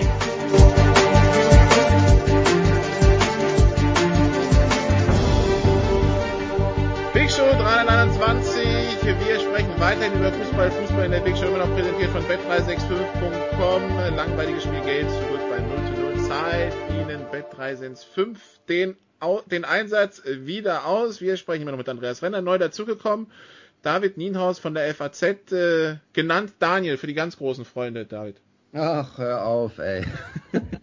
ich verstehe nicht, warum diese beiden Namen so nah beieinander liegen und die Leute immer, immer David und Daniel verwechseln. Das ist echt, das äh, begleitet mich mein Leben. Das sind zwar First World Problems, aber ich, also, weißt du, wenn man irgendwie Steffen und Stefan verwechseln würde, dann kann ich das noch verstehen. Aber Daniel und David sind doch echt auch total unterschiedlich. Du, du willst nicht wissen, wie oft mein Vorname zum Nachnamen gemacht wird und umgekehrt. Das ja, das stimmt. Ja. Da, ja. da könnten wir ein ganzes Daily mitfüllen mit, mit solchen Geschichten. Also, ja, also wenn wir, wenn wir jetzt alle jammern, die Italiener sagen immer Andrea zu mir. Was wollt ihr eigentlich? Gut, der ist auch geklärt. Also, die Selbsthilfegruppe Vornamen kümmert sich jetzt um die zweite Liga. Und äh, ja, äh, Andreas, wir fangen an im Tabellenkeller. Letzte Woche Ingolstadt mit den Trainerwechsel. Die punktlosen Ingolstädter dann bei den Fürtern gewinnen und die Fürter bleiben punktlos und entlassen jetzt Janusz Radoki. Äh, wir haben noch vor ein paar Wochen über die Fürter gesprochen. Da klang es nicht so dramatisch an. Was ist in diesen ersten vier Spieltagen so dermaßen schiefgegangen in Fürth, Andreas? Ja, also die einfache Antwort ist, sie haben alle vier verloren. Ähm, das hat ja vielleicht einen Grund. ähm, es gab einen Grund, wobei man jetzt dann auch äh, äh, klipp und klar sagen muss, dass ähm, äh, dass in äh, zum Beispiel das Spiel am letzten Wochenende gegen Ingolstadt, ja, dass Ingolstadt dann eins gewinnt, also das war ein ein 0 zu 0, das Ingolstadt, ich, sag mal, aus Versehen gewonnen hat. Also es waren, da waren viele Spiele dabei, die relativ äh, die relativ eng waren, aber ähm, ich habe die Fürther in dieser Saison schon gehabt. Ich habe mit äh, äh, Janusz Radoki deswegen auch sprechen können. Der war schon frustriert davon, dass seine Mannschaft in den ersten Spielen seinen Plan nicht richtig umgesetzt hat. Ähm, auch ein bisschen was mit ähm, mit äh, Spielerwechseln zu tun hatte, dass äh, neue Spieler dazugekommen sind, die ein bisschen länger gebraucht haben, uh, um das umzusetzen, was, was er sich so vorstellt. Und es war auch nicht die Art von Fußball, die Janusz Radoki von seiner Mannschaft erwartet hat. Aber nach allem, was man jetzt gehört hat, kommt ja dann noch der Faktor dazu, und das äh, habe ich nur gelesen, da habe ich keine ähm, äh, persönliche Meinung dazu, dass äh, angeblich Radoki die Mannschaft ganz schön äh, hart getriezt hat und dass, äh, dass da der ein oder andere etablierte Spieler ähm, keine Lust drauf hatte und dass es deswegen Spieleraufstand gab. Ja, wenn das, äh, wenn das ein Faktor ist, nun gut. Ähm, ich, ich glaube, Radoki hatte einen guten Plan. Der hat auch in der äh, letzten Saison eine ganze Weile funktioniert und dass das jetzt halt äh, nach vier Spielen schon passiert, ist ein, eigentlich Wahnsinn. Ja, da, äh, David, das hört sich jetzt an nach äh, Recipe for Disaster irgendwie. Also wenn, wenn die Spieler schon gegen Trainer rebellieren und so weiter und so fort, also das klingt jetzt alles nicht so gut. Nee, das klingt, das klingt nicht so gut. Ähm, ich habe es auch nur gelesen, ähm, was an Andrea gerade gesagt hat. Ähm, insofern. äh, Ist gut, Daniel. Nein, insofern äh, ähm, kann ich das auch nicht äh, bis ins Detail beurteilen, aber ähm, ja, ich, dieses, dieses Spieler gegen Trainer, das hatten wir ja jetzt nun auch in der, in der ersten Bundesliga bei Schalke irgendwie und andersherum. Ähm, das ist äh, auch wieder eine neue äh, Tendenz, beziehungsweise ähm, wahrscheinlich ist es gar nicht so neu, aber es ist neu, dass es irgendwie in die Öffentlichkeit äh, gerät. Und ähm, ja, das kann natürlich nicht sein, wenn dann äh, vor allem äh, der, der Verein darunter leidet und man am Ende äh, irgendwie äh, bisher punktlos dasteht. Ja, punktlos und damit als einziger. Ja. Insgesamt ist es ja dann auch tatsächlich so, dass die Fürther jetzt äh, ähm, innerhalb von, von, äh, von relativ kurzer Zeit erst Frank Kramer, dann Stefan Rutenbeck und Janusz Radoki ähm, äh, gefeuert haben. Das waren alles Trainer mit klarer Vorstellung vom Fußball, die, ähm, die ähm, äh, deren, deren Qualitäten eigentlich dann auch immer äh, gelobt wurden. Und dann muss man dann halt auch mal die Frage an die Etagen höher stellen. Ähm, warum müssen die dann trotzdem gehen und warum ist die Geduld so schnell am Ende? Ja, und da denke ich, ähm, liegen vielleicht die Fehler auch in den Strukturen im Verein und äh, da muss man dann auch über, äh, über den Boss reden und der heißt Helmut Hack. Vor allem, weil, weil Fürth auch in den vergangenen Jahren, vielleicht auch Jahrzehnten, ähm, echt immer für grundsolide Arbeit stand. Ne? Die haben für den kleinen Standort und für, für diese kleine, kleine Stadt und den kleinen Verein ja wirklich auch hervorragende Arbeit geleistet. Die Spieler, die sie hervorgebracht haben, die ähm, Bereiche in, in der Tabelle, in denen sie sich meistens aufgehalten haben. Ähm, es war ja immer so, dass das äh, oder lange Zeit so, dass Fürth auch immer oben mitgespielt hat, jetzt nicht ganz oben, aber immer so ein bisschen in Schlagdistanz zu den Aufstiegsplätzen. Ähm, und ja, jetzt, dass da jetzt so viel Unruhe herrscht und dass da so eine Trainerfluktuation ist, ähm, das ist schon irgendwie ein bisschen verwunderlich. Hel Helmut Hack war auch in den erfolgreichen Jahren Präsident, aber vielleicht hat er sich da auch ein bisschen, ja, überlebt, sag ich mal. Vielleicht hat das auch was damit zu tun, dass sie zwischenzeitlich halt mal in der Bundesliga waren ja, und genau. ähm, wenn du in der, wenn du in der zweiten Liga, sagen wir mal, im Mittelfeld mitspielst als Kreuz führt, dann ist das vielleicht so lange kein so großes Problem, äh, bis du mal ähm, äh, den, den süßen Duft der Fußball-Bundesliga gerochen hast und denkst, da gehörst du eigentlich hin. Ja, das mag sein, tatsächlich. Also das äh, ist ja wäre ja nicht der erste Verein, der ähm, nach nach so einem Riesenerfolg dann äh, plötzlich große Probleme bekommt und äh, auch vielleicht irgendwie ähm, ja noch eine Etage tiefer geht. Tatsächlich ist auch das ähm, das fällt auch sportartübergreifend auf, dass so ein Team, das dann in der ersten Liga mal plötzlich Blut geleckt hat, obwohl es vorher so eher konservativ und äh, ja, wir sind zufrieden mit was wir sind, auftritt, dann plötzlich äh, ja so ein bisschen die Philosophie ändert. Aber gut, wir werden es verfolgen mit Fürth. Also Ingolstadt hat den Trainer schon gefeuert, Fürth auch. Äh, dazwischen in der Tabelle, Andreas parkt jetzt äh, Kaiserslautern mit zwei Punkten. Allerdings muss man sagen, zwei Punkte aus Spielen gegen Nürnberg, Darmstadt, Düsseldorf und Braunschweig. Das ist ja jetzt auch eher so das äh, obere Tabellenende. Ähm, wie, wie geht man in der Pfalz mit der Bilanz um? Äh, in der Pfalz ist man immer extrem geduldig, was Fußball angeht. Das, das ist ja die Frage. ja, also ähm, du, du sprichst ja schon den richtigen Punkt an, wobei man jetzt natürlich auch die Kehrseite äh, äh davon äh, anführen könnte das wäre jetzt mein Fazit aus diesen ersten Wochen der zweiten Liga. Man hat halt zum Beispiel gesehen, dass, äh, dass die Aufsteiger äh, aus, äh, aus Kiel und aus Regensburg äh, im, im Pokal und in der Liga zum Beispiel schon gegen Ingolstadt und gegen Darmstadt gewonnen haben und, äh, und auch Aufstiegsfavoriten Braunschweig besiegt haben, will sagen, ähm, da ist ähm, es, es ist in dieser Liga kein Spiel dabei, wo du sagst, ja, jetzt fahren wir mal äh, zu irgendeinem Auswärtsspiel und das gewinnen wir dann. Lautern spielt ähm, am, am Samstag, den 9. September bei Holstein Kiel. Also da sehe ich sie jetzt auch nicht als klare Favoriten, vor allen Dingen, weil Kiel eine super Kontermannschaft ist und Lautern, die auf Ballbesitz spielen, möglicherweise Probleme kriegen damit. Ähm, aber ähm, äh, um, um, äh, um nochmal auf den Punkt zu kommen, Lautern hatte wieder einen riesigen Umbruch.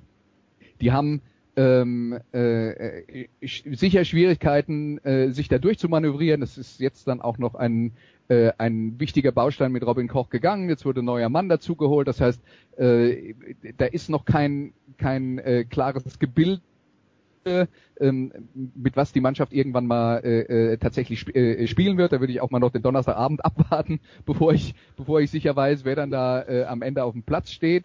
Und das braucht halt einfach Zeit. Und äh, wir haben äh, Daniel Halfer nach dem Spiel in Nürnberg am Mikrofon bei Sky gehabt und dann sagt er zu uns, äh, naja, äh, man muss sich ja nicht wundern, es ist ja nicht ein großer Umbruch in diesem Jahr, sondern es ist ein großer Umbruch nach dem anderen, jedes Jahr aufs Neue. Und dann muss es immer gleich funktionieren. Und das geht nicht.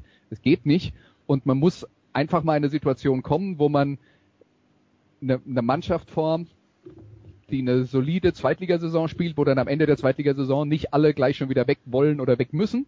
Und äh, dann kann man darauf vielleicht aufbauen. Aber es gibt nicht den einen Knopf, auf den man drückt und pum, äh, pum äh, FCK ist auf einmal wieder Aufstiegskandidat und spielt oben mit. Das wird nicht passieren.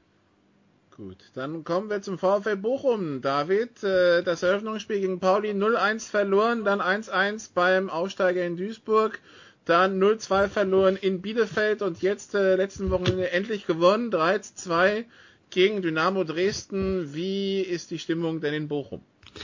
Ähm, also erstmal von, von Lautern nach Bochum zu kommen, ist äh, durchaus auch über ähm, Peniel Mlapper möglich. Der äh, steht äh, an der Kastropper vom Absprung und angeblich ist man in Lautern interessiert an, äh, an dem Stürmer und äh, das wäre sozusagen die Brücke äh, zwischen diesen beiden Teams.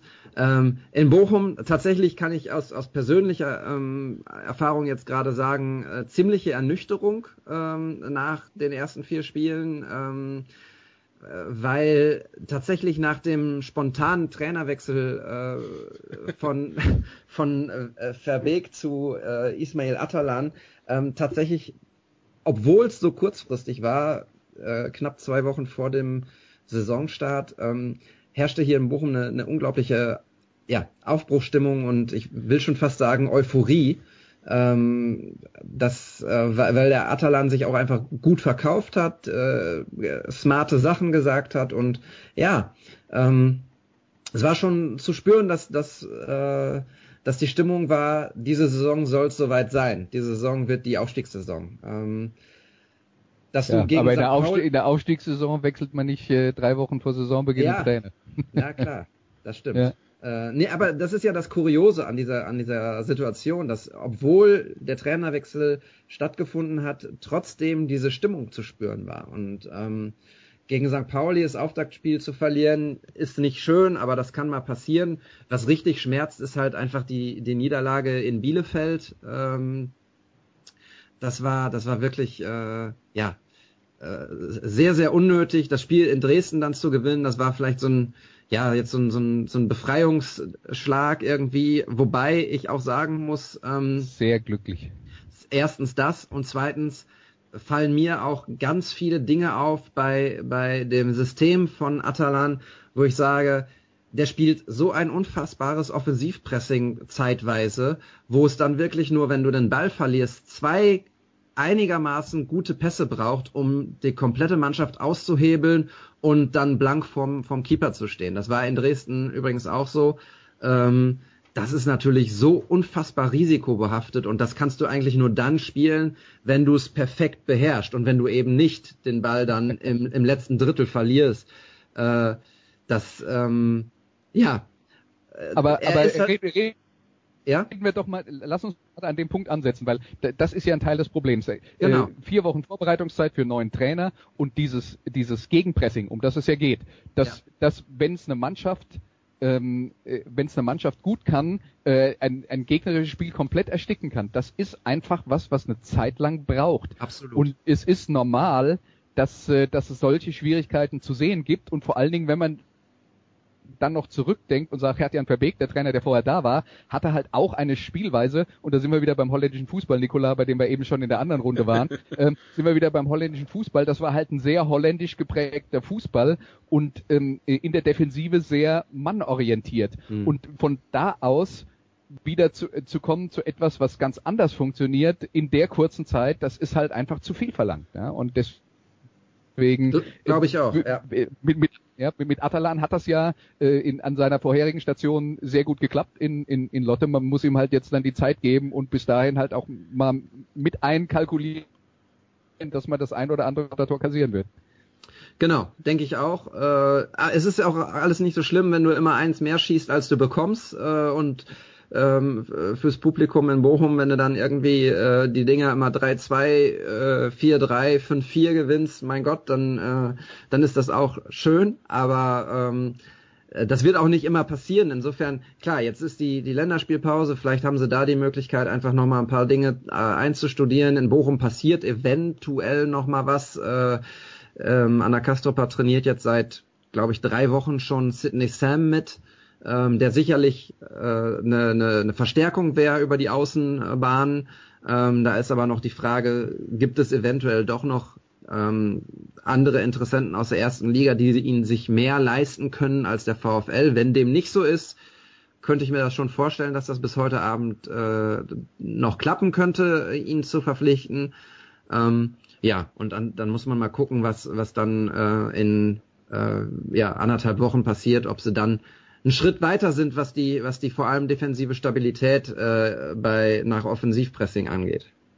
Dann kommen wir noch zur, zur allgemeinen Situation. Andreas, die, in den Previews hatte ich entnommen, dass äh, die zweite Liga dieses Jahr so ein bisschen Wundertüte sein könnte. Wenn man sich die Tabelle nach vier Spieltagen anschaut, haben wir vorne Düsseldorf vor Darmstadt, Bielefeld, Union, Sandhausen und Kiel. Das heißt Absteiger, äh, Teams, die letztes Jahr oben mitgespielt haben, wie Union, äh, Teams, die letztes Jahr im Abstiegskampf tief drin waren, wie Düsseldorf oder Bielefeld, allesamt oben vertreten. Bestätigt das diesen Eindruck der Wundertüte? Also von dem, was man spielerisch jetzt die ersten vier, fünf Spieltage gesehen hat? Klar, und äh, guckst du auf die Tabelle unten, dann hast du äh, auf Platz 14 Jan Regensburg einen Aufsteiger, auf 15 Heidenheim, sehr etabliertes Zweitligateam, äh, zusammen mit Ingolstadt, die aus der ersten Liga runtergekommen sind, dann kommt Kaiserslautern auf ist 17 Traditionsverein, der sich selber in der ersten Bundesliga sieht und auf 18 Kräuter Fürth, die sich ja möglicherweise auch, äh, wie wir gerade festgestellt haben, äh, in der ersten Bundesliga sehen. Also da ist noch alles komplett durchgemischt und das würde ich jetzt mal als die positive Nachricht sehen, jetzt mal so ganz neutral betrachtet dass es tatsächlich so ist, dass man in dieser Saison wenig vorhersagen kann. Und äh, so wollen wir es ja eigentlich haben. Also es gibt ja schon genug Ligen, wo man vorher schon weiß, weiß wer Meister wird. Wer braucht noch davon? Genau, wir hatten in der vergangenen Saison auch immer über die zweite Liga äh, gesprochen und auch so von, von, von einer verrückten zweiten Liga gesprochen, in der jeder jeden schlagen kann und in der sich ja auch lange ähm, gar nicht rauskristallisierte, dass tatsächlich mit Hannover und Stuttgart zwei so dominante Teams äh, da sind, ähm, die am Ende dann doch aufsteigen sollten. Ähm, ich bin auch sehr gespannt, wie sich das so äh, in den nächsten vier Spielen sortiert. Ähm, dann kann man sicherlich schon mal eine kleine Tendenz äh, irgendwie sehen, aber ähm, da passiert noch so viel und äh, ich bin da echt sehr, sehr freudig äh, gespannt drüber, was, äh, was die Clubs da alle noch so auf die Beine stellen. Weil Stuttgart und Hannover meines Erachtens letztes Jahr schon äh, vor der Saison eine etwas äh, größere Favoritenrolle hatten als jetzt die Absteiger Ingolstadt und genau. Darmstadt. Das ja, ja, genau. Ja, das mein das, Eindruck. Aber, ja, sie hatten, hat, aber sie hatten sich ja das nicht hat Daniel so ja gesagt. Äh, Düsseldorf ist Tabellenführer, Daniel. Ähm, und holt jetzt Usami von Augsburg. Hallo? und holt jetzt Usami von, äh, von Augsburg. Ähm, bei Düsseldorf bin ich die letzten Jahre immer vorsichtig, weil einer guten Runde folgt meistens eine miserable Rückrunde. Ist diese Vorsicht weiterhin geboten? Also erstmal ist es ja so, dass äh, ich beschäftige mich ja schon ein paar Jahre mit den japanischen Spielern in der äh, im deutschen Fußball und Usami ist äh, mal wieder in der ersten Liga einfach nicht, äh, nicht zum Zuge gekommen. Ich glaube, jetzt ist tatsächlich so, dass man, auch wenn er nur ausgeliehen ist nach Düsseldorf, muss man sagen, es ist einfach kein Erstligaspieler. Er ist damals mit mit unglaublichen Vorschusslorbeeren zu, äh, zu Bayern gewechselt, dann in, hat er ein paar Spiele in Hoffenheim gemacht, aber insgesamt hat er sich einfach nicht, äh, nicht durchgesetzt in der ersten Liga. Ähm, dass es ein guter Spieler ist, der, der ähm, vor allem kreativ ist, äh, das äh, ist, glaube ich, nicht von der Hand zu weisen. Und ich bin gespannt, wie er sich, wie er sich bei der Fortuna macht. Ähm, ja, und Fortuna ist immer so eine, ähm, auch so eine, so eine Überraschungsmannschaft, glaube ich. Ne? Sie spielen so ein bisschen den, äh, den Friedhelm Funkel Fußball. Äh, wobei sie jetzt, glaube ich, in vier Spielen schon acht Tore gemacht haben. Das sind im Schnitt zwei. Das heißt also, Funkelfußball ist ja meistens immer nur 1-0. Da sind sie schon mal dann äh, im Doppel drüber. Ähm, ja, mal, mal gespannt, wie wie es bei denen weitergeht. Äh, bislang, glaube ich, können sie auf jeden Fall in Düsseldorf äh, sehr zufrieden sein als Tabellenführer. Ich, ich, ich, Fortuna? Ich finde ja, dass sie äh, äh, erstaunlich offensiv spielen dafür, dass ihr äh, Trainer Friedhelm Funkel heißt. Ne? Also das ist, ähm, äh, das wäre das. Ja, äh, ich meine, Friedhelm Funkel, wenn, wenn ich mir vor Augen führe, was er so gemacht hat, also auch ähm, äh, zum Beispiel ähm, äh, in, in der Zeit, als er beim, beim, beim äh, VfL Bochum Trainer war, äh, der spielte mit einer Raute im Mittelfeld schon lange her, weil inzwischen spielt er eigentlich kaum noch jemand mit Raute im Mittelfeld. Der spielt er mit einer Raute im Mittelfeld und die zwei Achter und die äh, Sechserposition hat er mit, mit reinen Sechsern besetzt. Das heißt, er hat eine Formation und die hat er in der Vergangenheit, das ist so ein bisschen das Thema bei Friedhelm Funkel, immer mit, mit, mit den Spielern so gefüllt, dass sie so defensiv wie möglich war. Und, äh, und äh, die hatten in der letzten Saison extremes Kreativproblem auf dem Weg nach vorne, waren wirklich sehr einfallslos, wenn es darum ging, äh, einen Gegner zu knacken. Und man hat auch immer den Eindruck gehabt, der Trainer hat gesagt, 0-0 hm, ist ein gutes Ergebnis vorher. Und dann kriegst du halt die Art von Fußball. Das ist jetzt in dieser Saison offensichtlich besser gelaufen, auch wenn ich zugegebenermaßen die Fortuna noch nicht über 90 Minuten gesehen habe. Deswegen ist es so ein, äh, ein äh, eine, äh, Urteil aus der ganz großen Ferne.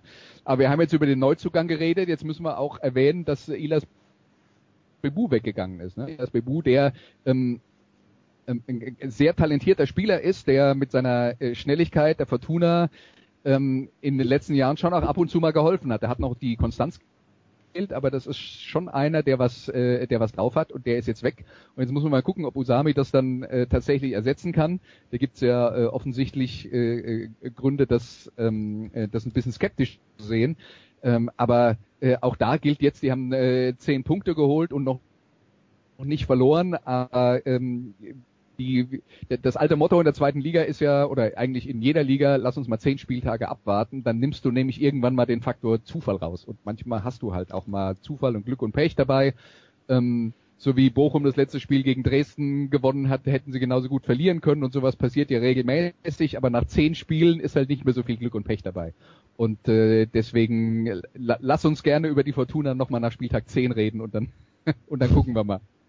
Ich werde es dem Producer so weiterleiten. Äh, der, der braucht ja Themen, wenn er nicht über 60 und Köln spricht. Von daher, äh, ja, werden wir das machen. Äh, Daniel, deine Highlights am Wochenende. Ah, ich werde mich umtaufen lassen. Oder wenigstens einen Zweitnamen eintragen lassen. Ähm, dieses Wochenende ist, äh, ich habe ein paar Abgaben für Sokrates Magazin und ähm, ansonsten äh, halte ich es mit, mit äh, weiteren Wohnungseinrichtungen und äh, Möbelaufbau-Sessions von Ikea. Das klingt spannend. Ja. Da wünschen wir viel Spaß bei. Das klingt anstrengend vor allen Dingen. Ja, tatsächlich. Ja. Anstrengender als ein bisschen Fußball. und wir machen hier weiter mit Football in der Big Show 321. Bis gleich.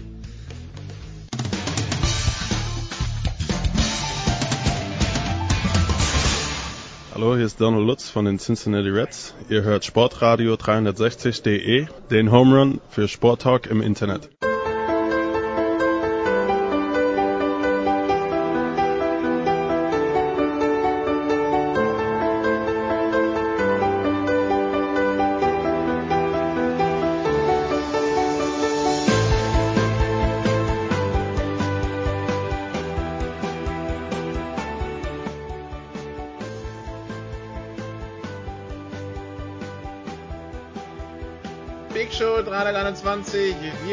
Machen weiter mit Football in der Big Show. Andreas Renner ist dabei geblieben.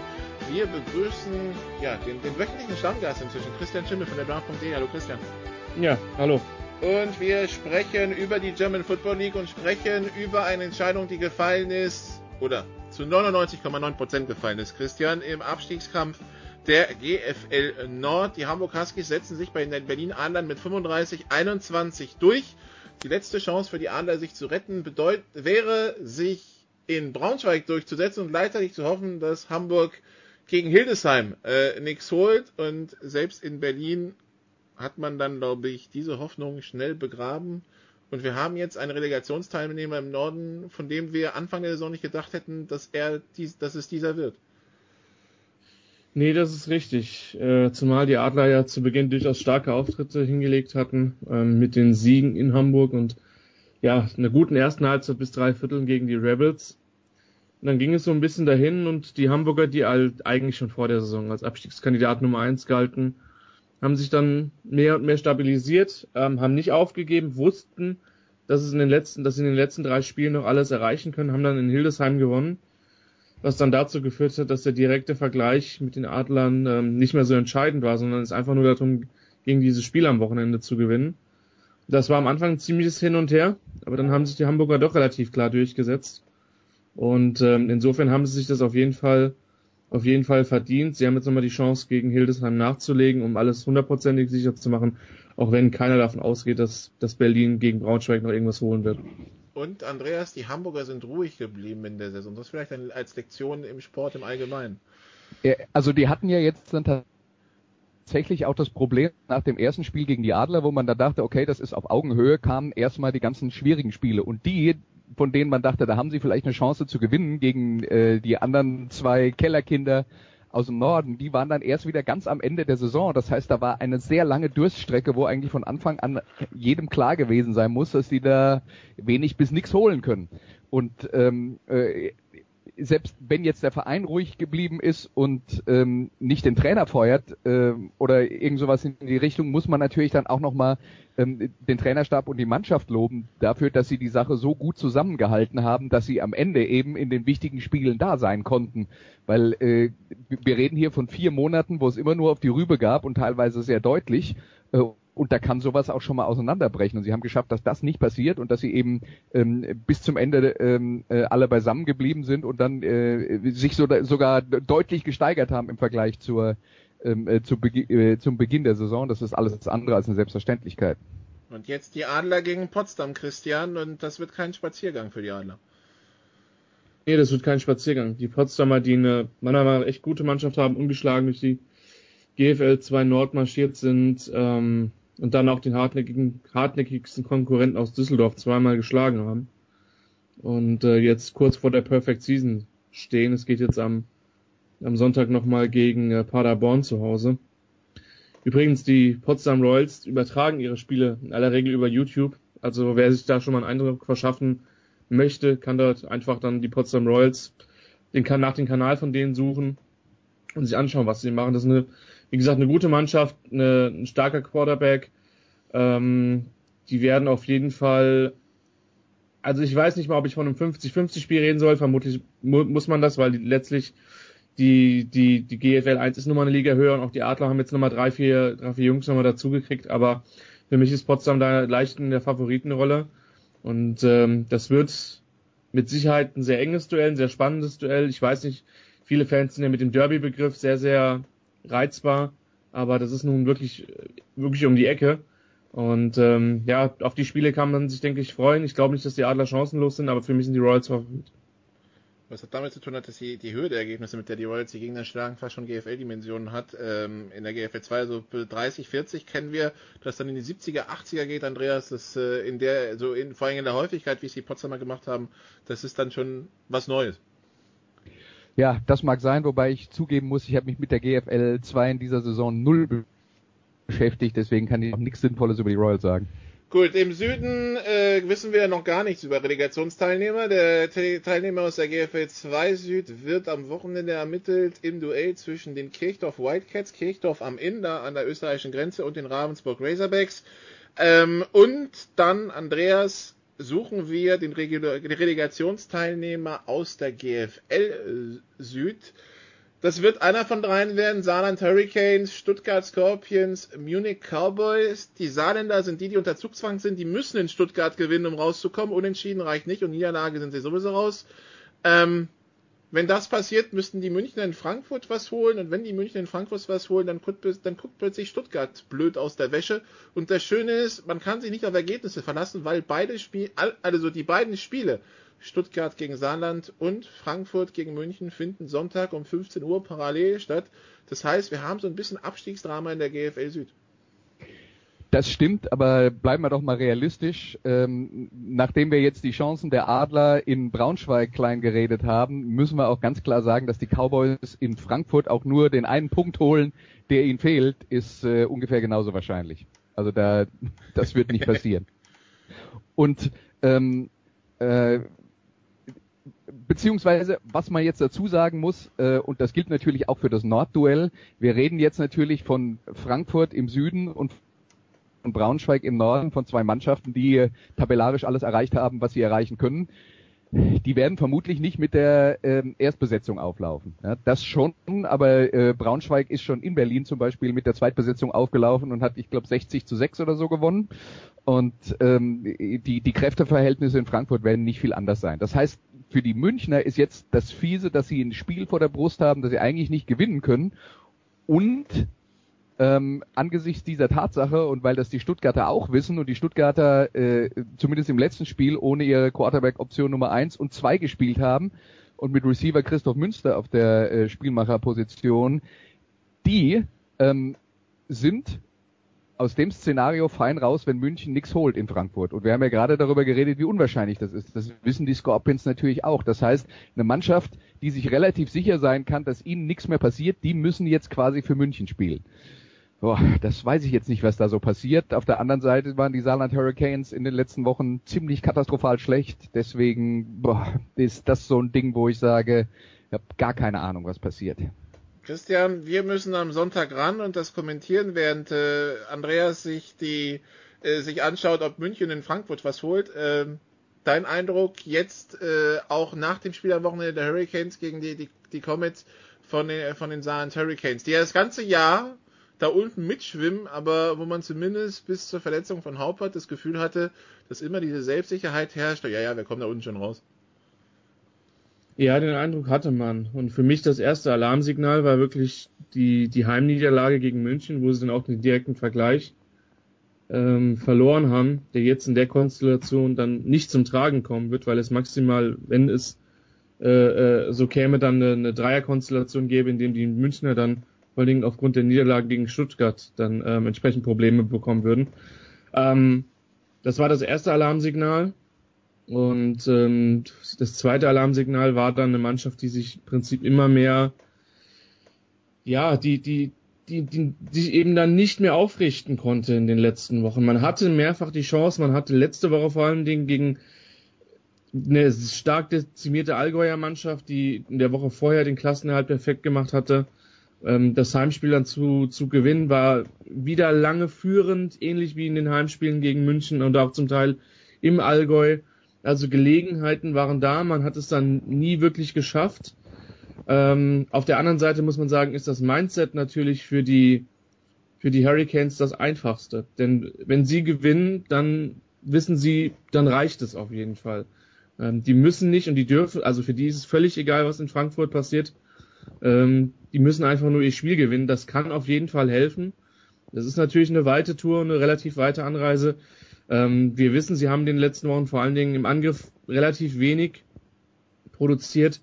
Andreas hat es gesagt, es ist ehrlich gesagt relativ unklar, mit welcher Mannschaft die Stuttgarter auflaufen, wobei ich mir persönlich, und ich meine, da seid ihr beide länger drin in der GFL, ich kann mir nicht vorstellen, dass die dieses letzte Heimspiel zu Hause abschenken, zumal es ja für die auch wirklich eine, eine unbefriedigende Saison war.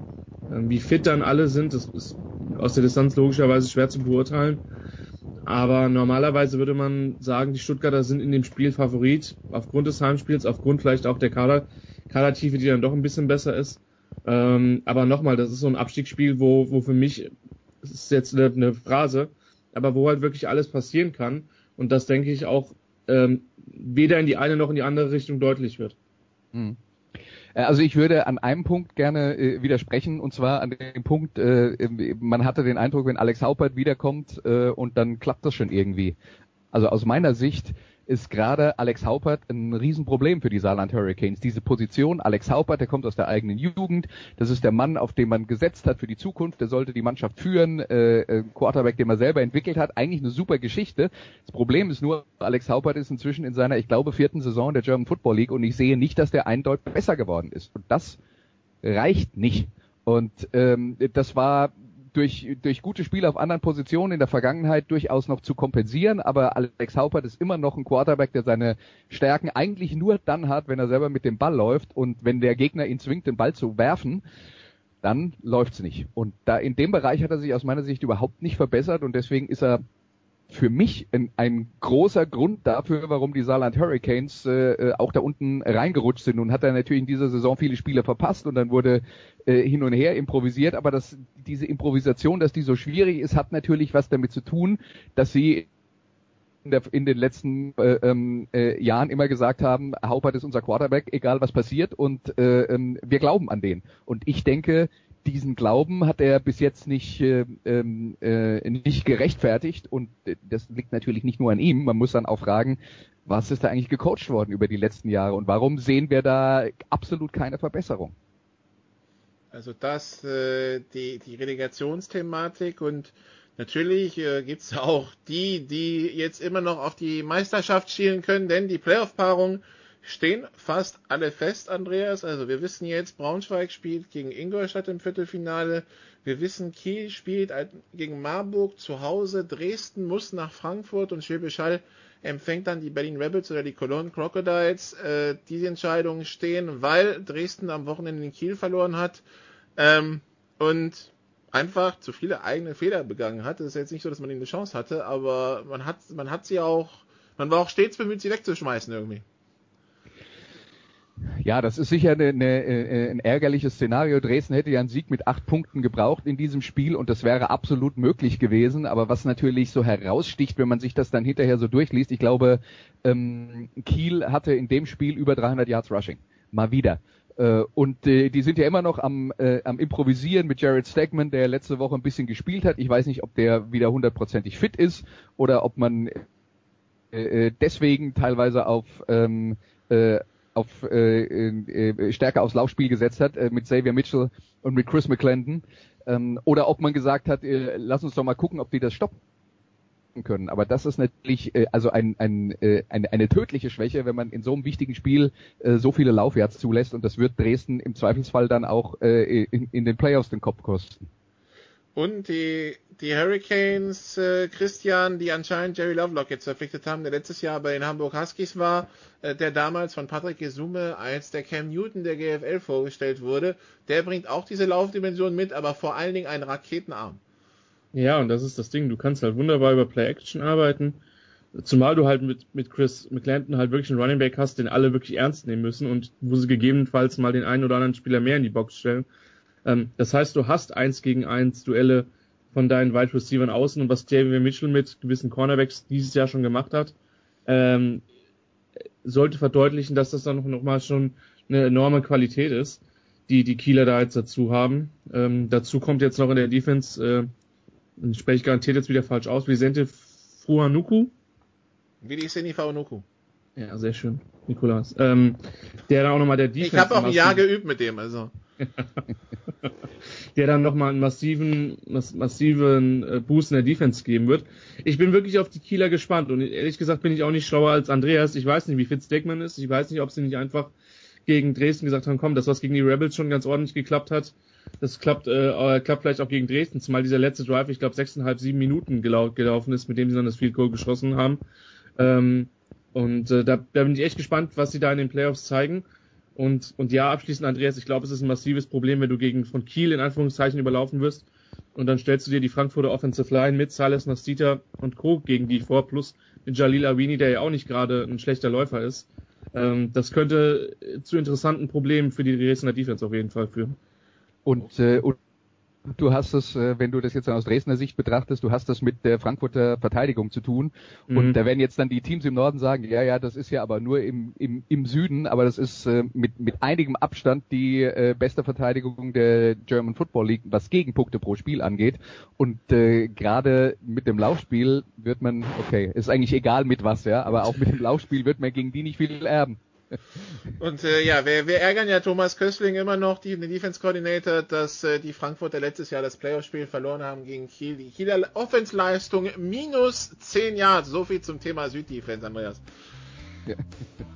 So, dann äh, machen wir hier eine kurze Pause und dann geht's weiter mit der, mit der NFL in der Big Show 321.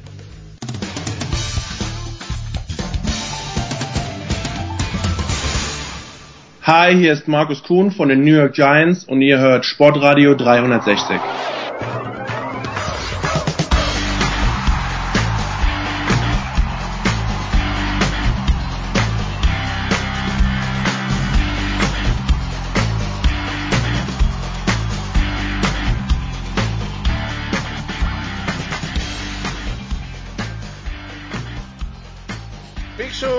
321. Wir machen weiter mit Football, eben die GFL, jetzt die NFL. Immer noch Andreas Renner und Christian Schimmel in den Leitungen. Wir sprechen jetzt über die NFL und äh, Christian, wir sprechen erstmal über Disziplinarisches. Äh, wir können jetzt sagen, erfreulicherweise geht es um ein Geschehen auf dem Platz. Äh, das Geschehen auf dem Platz war aber ziemlich unschön. Vontaze Perfect gesperrt für erst fünf nach Berufung jetzt drei Spiele für einen Hit in der Preseason, der äh, meines Erachtens unnötig war für wie ein Kopf und Von Taste Perfect, der einfach äh, aus den Schlagzeilen auf, aus dem Feld auch nicht mehr rauskommt.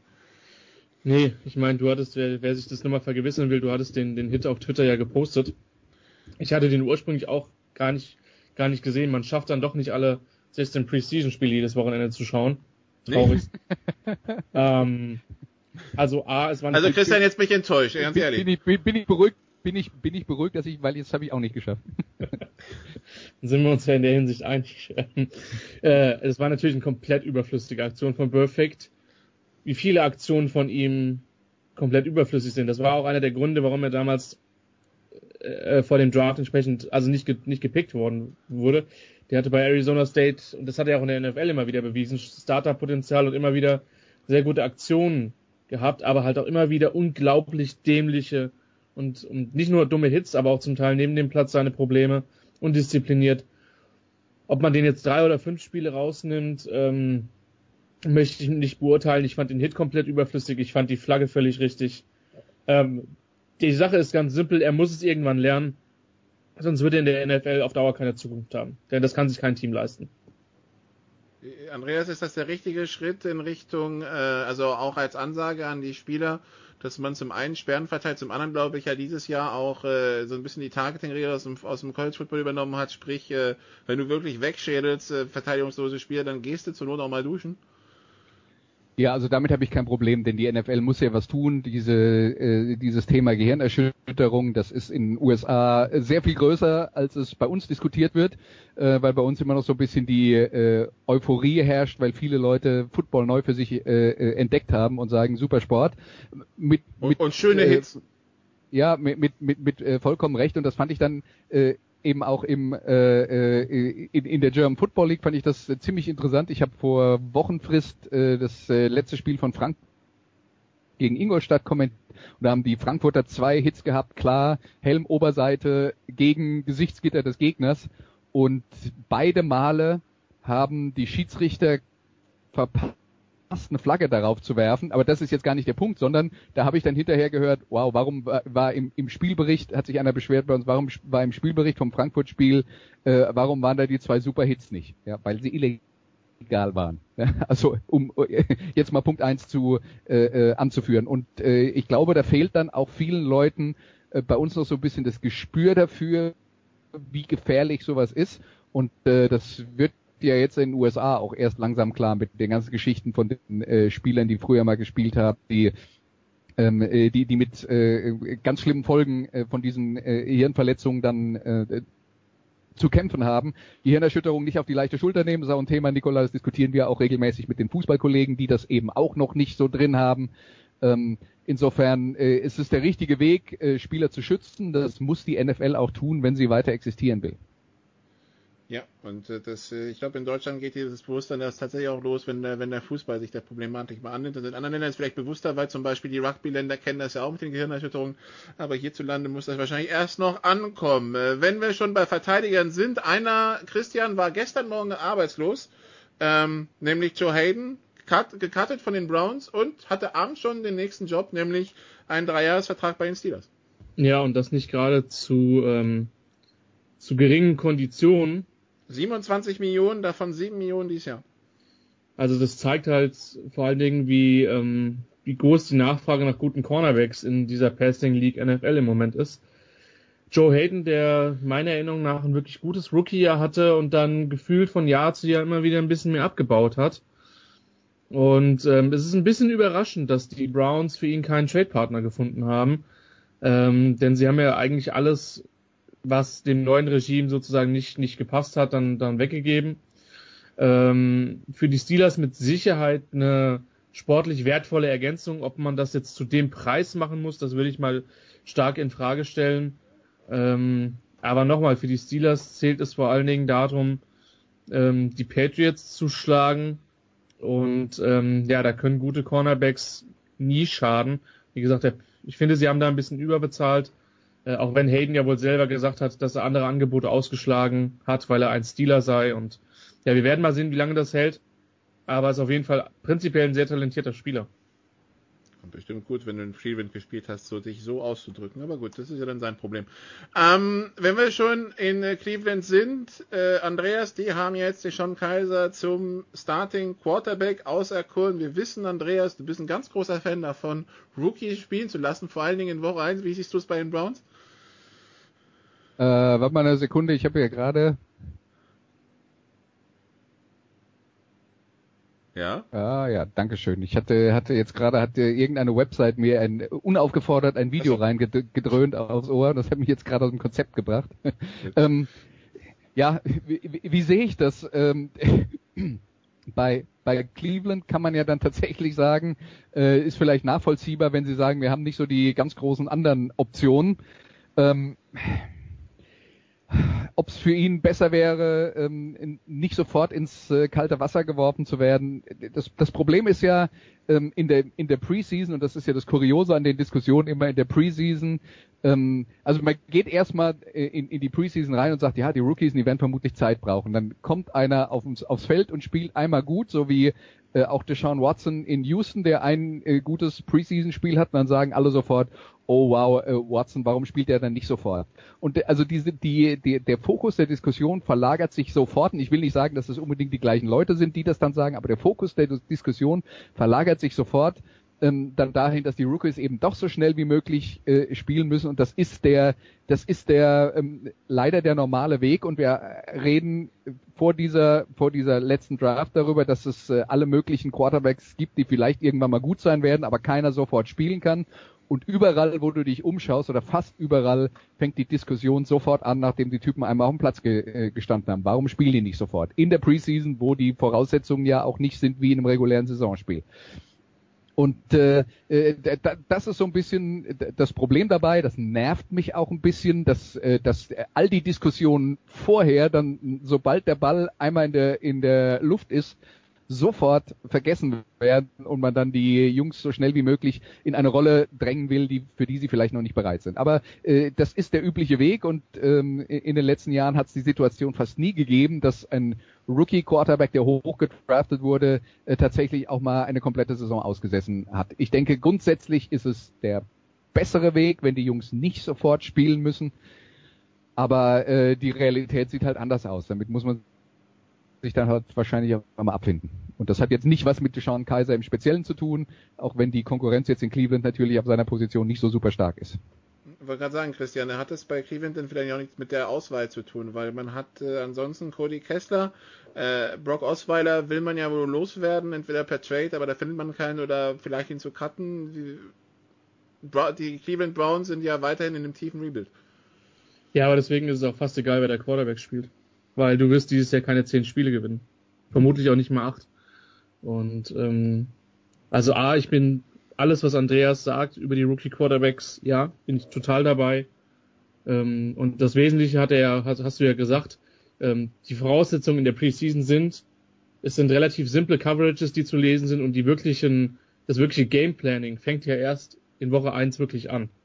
Und das ist dann, wenn viele äh, gerade Rookie-Quarterbacks überfordert sind, äh, weil der Speed dann einfach doch nochmal ein ganz anderer ist. So, und, ähm, zu Kaiser muss man sagen, der einen einzigen Vorteil, den er gegenüber den anderen hochgepickten Quarterbacks hat, ist, dass er aus einer, ich sag mal, relativ pro-styligen Offense aus Notre Dame kommt. Allerdings ist es schon so, dass der aufgrund verschiedenster Dinge in die zweite Runde gefallen ist und eben, auch wenn ich ihn persönlich jetzt nicht wesentlich schlechter hatte als die Quarterbacks, die zwischen zwei und, und zehn gepickt worden sind oder, oder, oder 17 gepickt worden sind, ähm, der Unterschied war nicht, war nicht so wahnsinnig groß. Wie gesagt, der einzige Vorteil, den die Browns haben, sie können gucken, was sie an, an, an Kaiser haben. Auf der anderen Seite wissen wir, dass eine Rookie-Saison nicht zwingend immer da, der das Kriterium ist, ob ein, ein Spieler in der NFL erfolgreich wird. Das sei an Peyton Manning erinnert, das sei an die erste Saison von Derek Carr erinnert, die ziemlich katastrophal war.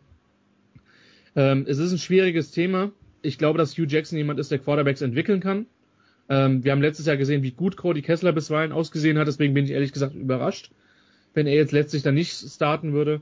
Ähm, aber nochmal, die Browns sind in einem totalen Rebuild-Modus und für die, sorry, natürlich willst du deinen Fans äh, Siege schenken, gerade der nicht gerade verwöhnten Browns, äh, Browns Fanbase. Ähm, aber die müssen jetzt wirklich erstmal sehen, dass die eine Perspektive für die nächsten Jahre, äh, eine, eine sportliche Perspektive für die nächsten Jahre aufbauen. Und äh, die startet vielleicht le letztes Jahr mit dem mit der Verpflichtung von Jackson als Head Coach, aber die, bis du dann mal in Richtung Playoffs schielen kannst, wird es auf jeden Fall noch zwei drei Jahre dauern. Und deswegen sollte man da denke ich eher etwas in Ruhe aufbauen. Okay, die NFL-Teams werden am Wochenende cutten, Andreas, und zwar von 90 auf 53 direkt. Deshalb haben wir so überhaupt gar kein Gefühl dafür, ähm, wie das aussieht. Und dementsprechend können wir uns auch nur schwer ein Bild, ein Bild machen, was äh, die drei Deutschen betrifft, die in der NFL sind, nämlich äh, Kasimir Debali, äh, Moritz Böhringer und äh, Soscha bei den Cowboys. Wobei, Debali würde ich ja fast schon als Gesetz setzen, aber bei den beiden anderen und besonders bei Böhringer müssen wir fürchten, dass es recht schnell vorbei sein könnte.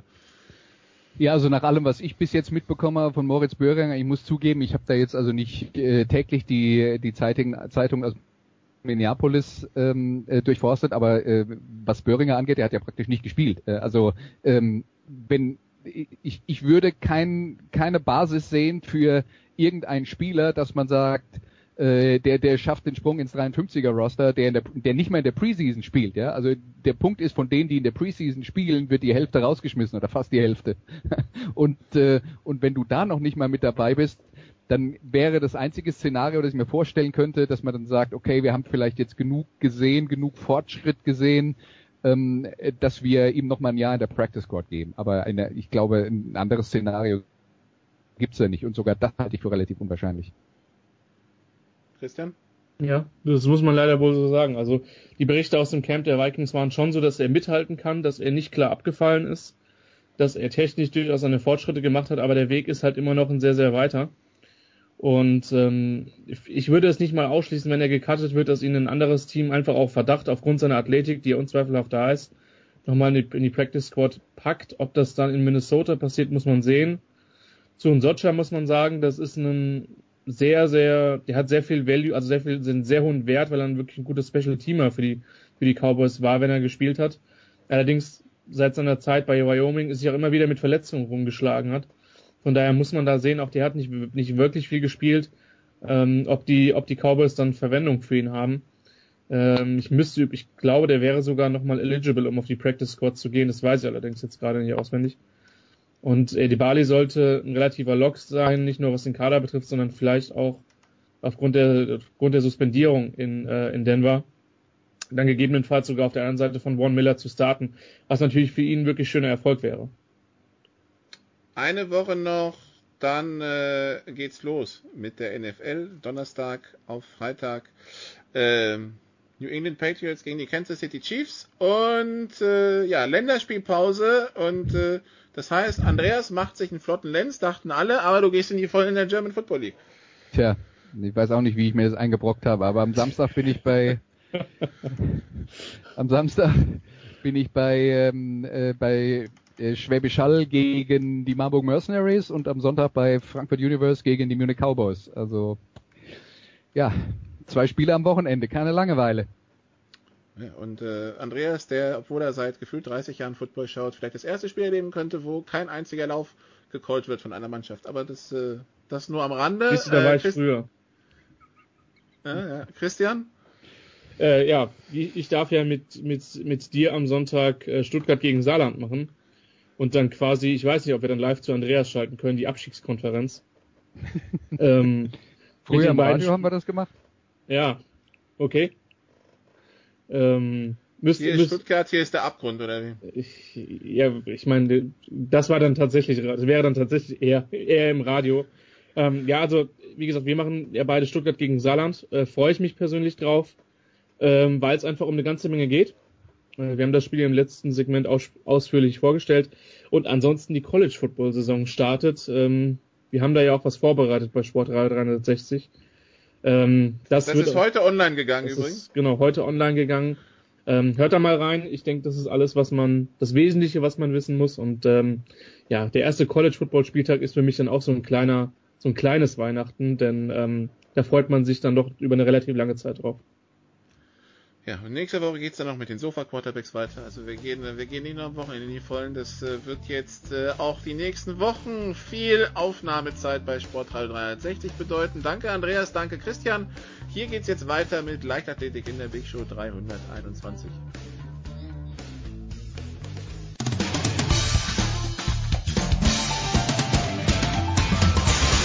Ja, hallo, mein Name ist Raphael Holzdeppe. Ich bin deutscher Stabhochspringer und, und live zu hören bin ich hier auf Sportradio 360.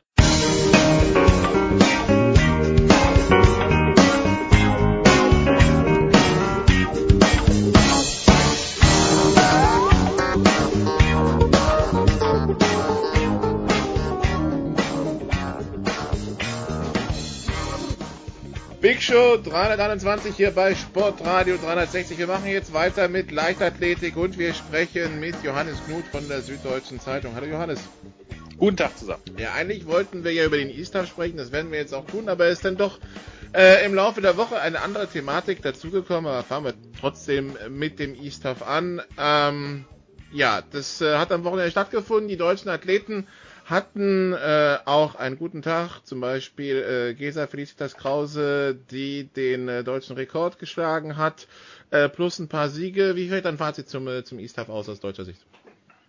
Ja, es ist immer ein ganz netter Saisonausstand eigentlich. Äh, die, die Berliner machen das ja meistens so, dass sie diejenigen oder vor allen Dingen die deutschen Athleten einladen, die bei dem Großereignis, das es in dem jeweiligen Jahr gab. Irgendeins ist ja immer EM, Olympia oder WM, da die irgendwelche Medaillen gewonnen haben oder recht gut abgeschnitten haben und einfach nur mal um dem deutschen Publikum so die, die größten Gesichter zu präsentieren und das ist dann natürlich, ist meistens dann so angelegt, dass es eigentlich nicht, dass nicht viel groß schief gehen kann, es sei denn, man ist jetzt weiterhin so außer Form wie in Christoph Harting oder immer noch nicht so richtig wieder zurück in, in der Form wie in Robert Harting, die, bei denen es etwas durchwachsen lief. Ansonsten natürlich sicherlich der, deutsche Rekord äh, von, von Gesa Krause über 3000 Meter Hindernis, den sie eigentlich schon in London bei der WM laufen wollte, den sie da nicht geschafft hat, weil sie über eine andere gestürzt ist und ihr dann alle möglichen Konkurrentinnen noch oft in die Haxen getreten sind. Das war sicherlich ein Erlebnis, das man auch erstmal so wegstecken musste und, und so gesehen ähm, für sie ganz netter Moment, dass man sagt, okay, ich schließe das ja jetzt nicht mit so einem negativen Gefühl ab, sondern mit einem guten Gefühl. Und natürlich auch äh, über 1500 Meter Konstanze Klosterhelfen, die ja wirklich eine wahnsinnige Saison hinter sich hat und auf so ziemlich jeder Mittelstrecke bis äh, mittleren Langstrecke ihre, ihre besten Leistungen massiv nach unten gedrückt hat, teilweise an deutschen Rekorden vorbei von Irina Mikitenko über 3000 Metern und jetzt nochmal eine 358 gelaufen ist, was wirklich eine Weltklasse-Zeit ist. Und auch wenn sie das in London bei der WM nicht abrufen konnte, hat nochmal gezeigt, dass da wirklich äh, gerade auf, im Laufbereich bei den Frauen doch einiges nachkommt und zumindest für die EM 2018, die ja in einem Jahr an gleicher Stelle stattfinden wird, das äh, aus deutscher Sicht nicht so ganz schlecht aussieht, zumal ja dann auch die die starke internationale Konkurrenz aus Übersee, gerade die Amerikaner und Afrikaner nicht dabei sein werden. Also da dürfen sich die Deutschen schon einiges ausrechnen. Wenn denn alle gesund bleiben, denn das ist auch, das ist, gehört dazu, sobald ähm, dann halt die Besten, sollten die dann ausfallen, ist dann so in der Breite, sieht es auch nicht mehr so ganz rosig aus, aber zumindest der Spitze geht es ganz gut. Das hat das Istaf nochmal gezeigt. Ähm, dann gab es einen Weltrekord über 600 Meter. Was ist die Geschichte dahinter? Ja gut, Weltrekord ist natürlich ein bisschen äh, hochtrabendes Wort dafür, beziehungsweise auch nicht ganz richtig, weil die 600 Meter nicht olympisch sind oder auch sonst sehr selten gelaufen werden, höchstens mal bei irgendwelchen Vorbereitungsrennen oder ja, jetzt halt so wie bei Einlagerennen. Äh, das war jetzt ja ähm, auf, glaube ich, auf besonderen Wunsch von Casta Semenya, der Südafrikanerin, die diese, diese Weltbestmarke, heißt das dann offiziell, äh, unterboten hat, ähm, von, die ist auch, glaube ich, schon von einer Kubanerin auch schon ein paar Jährchen alt, ähm, ist ganz nettes Gimmick natürlich, weil es nochmal ähm, so, so ein ähm, kleines Ausrufezeichen setzt. Äh, es ist natürlich die Debatte, die Casta Semenya dann immer so ein bisschen umschwört, ist natürlich sehr schwer zu fassen, beziehungsweise das ist ja letztlich auch seit Jahren immer das Gleiche. Sie ist ja, ähm, das äh, hat ja in Berlin 2009 auch in Berlin äh, im gleichen Stadion angefangen, dass sie dort Weltmeisterin wurde und äh, eigentlich alle Welt dann irgendwann nur noch diskutiert hat, ist sie jetzt eigentlich eine Frau oder doch ein Mann, ähm, weil sie ja doch etwas buschikoser daherkam. Der Weltverband hat dann in der Folge das sehr, sehr, sehr ungeschickt moderiert, indem man sie erstmal völlig aus dem Wettkampf rausgenommen hat, dann offenbar irgendwelchen Geschlechtertests unterzogen hat, dann, ohne es irgendwie zu kommunizieren, äh, man schon das Gefühl hatte, sie wird immer langsamer, weil sie offenbar ähm, Medizin oder irgendwelche Medikamente nehmen müssen, die ihren, so viel ist sicher, erhöhten Testosteronspiegel runterdrücken und seitdem diese Regel vor ich glaube, zwei oder einem, ein oder zwei Jahren ähm, vom, vom Internationalen Sportgerichtshof gekippt wurde, weil sie als nicht äh, zulässig beziehungsweise nicht genug wissenschaftlich basiert äh, von einer angesehen wurde, auf Klage einer indischen Sprinter, die ebenfalls offenbar erhöhte Testosteronwerte hat. Ähm, läuft sie wieder schneller. Was natürlich reiner Zufall sein kann, aber es wäre schon äh, ein sehr großer Zufall und ähm, jetzt versucht die IAF, der, der Leichtathletik-Weltverband, fieberhaft irgendwie da eine Regel zu finden, um, um äh, das für beide Seiten irgendwie angenehm zu gestalten. Einmal für eine, ähm, eine Läuferin wie Casa Semenya, die sich als Frau fühlt, aber offenbar gegenüber Frauen dann doch ähm, leicht abweichende Werte hat. Dann wiederum auch für Frauen, die sich mit ihr im gleichen Wettkampf befinden und ähm, natürlich auch hinter vorgehaltener Hand das nicht so äh, prall finden. Das ist ein Riesenproblem vielleicht auch ein Problem für, dass es gar keine wissenschaftliche Lösung gibt. Es wird jetzt immer darauf gehofft, dass irgendeine Wissenschaft, irgendeine, irgendeine, ähm, irgendeine Studie da irgendwas äh, Verbindliches festlegt, dass man sagt, okay, hier ist eine Regel, hier ist ein Wert, ein Grenzwert, auf den wir uns alle einigen können. Das Problem ist, dass die Wissenschaft äh, diese, diese, mit dieser Aufgabe manchmal überfordert ist. Das ist ähnlich wie bei Markus Rehm, äh, den Prothesenspringer, um das mal ganz kurz anzuschneiden. Also es kann sein, dass, dass es da eine Regel gibt, die da wieder nicht perfekt ist. Es kann auch sein, dass es eine Debatte ist, in der es sowieso keine einfachen Regeln gibt und vielleicht gibt es auch gar keine verbindlichen Regeln. Vielleicht ist es ein, eine, eine ähm, Thematik, die wir auf alle Zeiten nicht richtig lösen können und bis auf weiteres darf sie weiterlaufen und diese 600 Meter waren insofern interessant, weil sie eine 1,21,7 gelaufen ist und das legt eigentlich nahe und das, da wird es dann noch, um das abzuschließen, richtig interessant, dass sie eigentlich den 800 Meter Weltrekord durchaus laufen könnte. Das ist bisher ist ihre Bestzeit bei 1,55. Der, der 800 Meter Weltrekord ist 1,53 aus der vorsichtig gesagt nicht gerade vertrauenserweckenden Ära von äh, Jamila Kratschowilova äh, und äh, die, die eine der ältesten und vermutlich verseuchtesten Weltrekorde der Leichtathletik. Ähm, und wenn sie sich da, das unterstellen ja auch viele, ähm, ein bisschen anstrengen würde, müsste das eigentlich möglich sein. Ähm, viele werfen ihr auch so ein bisschen vor, sie läuft äh, auf den 800 Metern absichtlich ein bisschen langsamer, um den nicht zu gefährden. Das ist, glaube ich, pure Spekulation, aber so oder so, das war, glaube ich, eine der interessantesten äh, oder der interessanten Sidekicks dieses Meetings. Diese Zeit liegt dann doch schon nahe, dass es möglich ist. Und das wäre natürlich mit Blick auf die nächsten Jahre schon ein Hammer, wenn dieser Rekord dann fällt. Und wird die Debatte sicherlich auch äh, nochmal ein bisschen anheizen dann. Also der regierende Bürgermeister von Berlin hat gesagt, die Leichtathletik gehört zu Berlin, wird auch in diesem Stadion bleiben. Also es geht um das Olympiastadion, die East, der ISTAF wird auch in den nächsten Jahrzehnten hier zu finden sein. Und dann gab es irgendwie eine Fanbrücke, habe ich gesehen, haben die gebaut in der Kurve. Was, was war das? Ja, die Berliner, das muss man ihnen schon lassen, machen wirklich, versuchen immer sehr viel, um dieses Meeting ähm, bisschen innovativer zu gestalten. Die Leichtathletik, das ist ja, ist ja lang in der Kritik, dass sie zu langweilig, zu altmodisch, zu altbacken sei.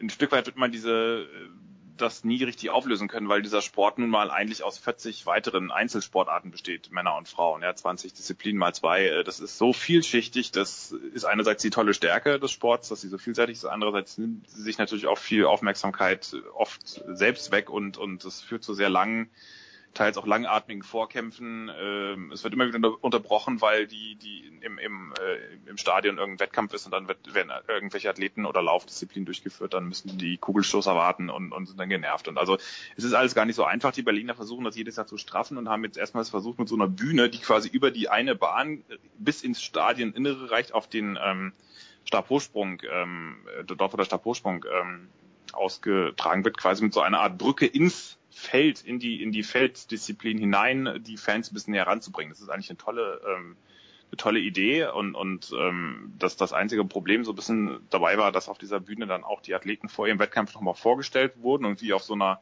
Empore ins Stadion reinliefen, vor 40.000 Leuten, das ist schon beeindruckend die, die Athleten fanden das nur so ein bisschen äh, semi ähm, gelungen am Ende, weil sie teilweise sich aufgewärmt hatten am Sperr. Die Sperre war zum Beispiel am anderen Ende des Stadions. Dann mussten sie da hingefahren werden mit irgendwelchen Golfkarts oder sonstigen kleinen Autos und dann, bis sie dann vorgestellt waren und wieder zurück waren, waren sie komplett kalt. Also Thomas Röhler hat das ganz gut auf den Punkt gebracht. Er hat gesagt, der Olympiasieger, Innovation kann auch ganz schön stressig sein. Also das war ähm, gute Absicht, bedarf noch etwas des Feintunings, aber ähm, ich glaube, man, man äh, für 2018 wird das sicherlich vielleicht ein Konzept sein, dass man, an dem man festhalten kann. Oder zumindest die, die, die, dass, dass man Ideen hat und versucht, diesen Sport ein bisschen zu vitalisieren und zu straffen, das ist, glaube ich, äh, nicht das Schlechteste. Und dann, dann probiert man lieber etwas, was bei der Generalprobe nicht so gut läuft und aber dann beim Hauptevent im nächsten Jahr bei der EM besser läuft, als dass man gar nichts probiert und alles so lässt, wie es ist, weil das scheint ja nun doch auch nicht wirklich mehr zu funktionieren. So wie also zum E-Staff und dann kommen wir zu dem Thema, den der Weltverband gar nicht, also dass das Weltverband gar nicht so gern hören wird. Das Thema Doping, eine internationale Forschergruppe für die Leichtathletik WM 2011 in Daegu in Südkorea damals, ähm, hatten jetzt irgendwie die Antworten einer Umfrage bei den Teilnehmern ähm, vorgestellt, anonymisiert das Ganze natürlich, irgendein wissenschaftliches Verfahren zur Ermittlung. Die Dopingfrage wird mit äh, Ja beantwortet in so einem Fall, also in so einem Ausmaß, dass jetzt diese Forschergruppe davon ausgeht, dass circa 40 Prozent der Athleten in, in Degu gedopt waren. Äh, die, der Weltverband hat wohl versucht, die Veröffentlichung zu verhindern. Jetzt ist sie doch rausgekommen, aber 40 Prozent klingt schon übel. Ja, das ist, das ist ja auch, glaube ich, das, ähm, das, was die, die meisten aufgestreckt hat, beziehungsweise die, die, die, die Höhe der Quote, das, das ist das wirklich, was ähm, bemerkenswert ist, dass Dopingtests, die, die Dopingtests der Verbände nicht mal ansatzweise das rausfinden, was ähm, wirklich äh, an Betrug ähm, ja stattfindet. Das ist ja eigentlich mehr oder weniger Allgemeinwissen längst oder auch äh, teilweise war es ja auch insofern so bekannt, dass äh, als dass diese diese ähm, Werte dieser Studie schon immer mal wieder hier und da durchgesickert sind, weil 2013 glaube ich zum ersten Mal in der New York Times, dann 2015 nochmal im, im, im britischen Parlament, als es darum als dann die als die Dopingkrise in der Leichtathletik so richtig eskalierte mit, mit Russland und, und auch Blutwerten, äh, die, die der Verband angeblich zurückgehalten haben soll oder nicht richtig interpretiert haben soll. Da ging das ja teilweise bis ins britische Parlament, wo der dann der Sebastian Coe, der IRF-Präsident, dann sogar vorgeladen wurde und diese Studie kommentieren musste. Also das ist, dass, dass die Tests zu schlecht sind, das ist ja eigentlich mittlerweile bekannt. Dass wir es hier mit teilweise 40 Prozent Quoten zu tun haben könnten bei einer WM,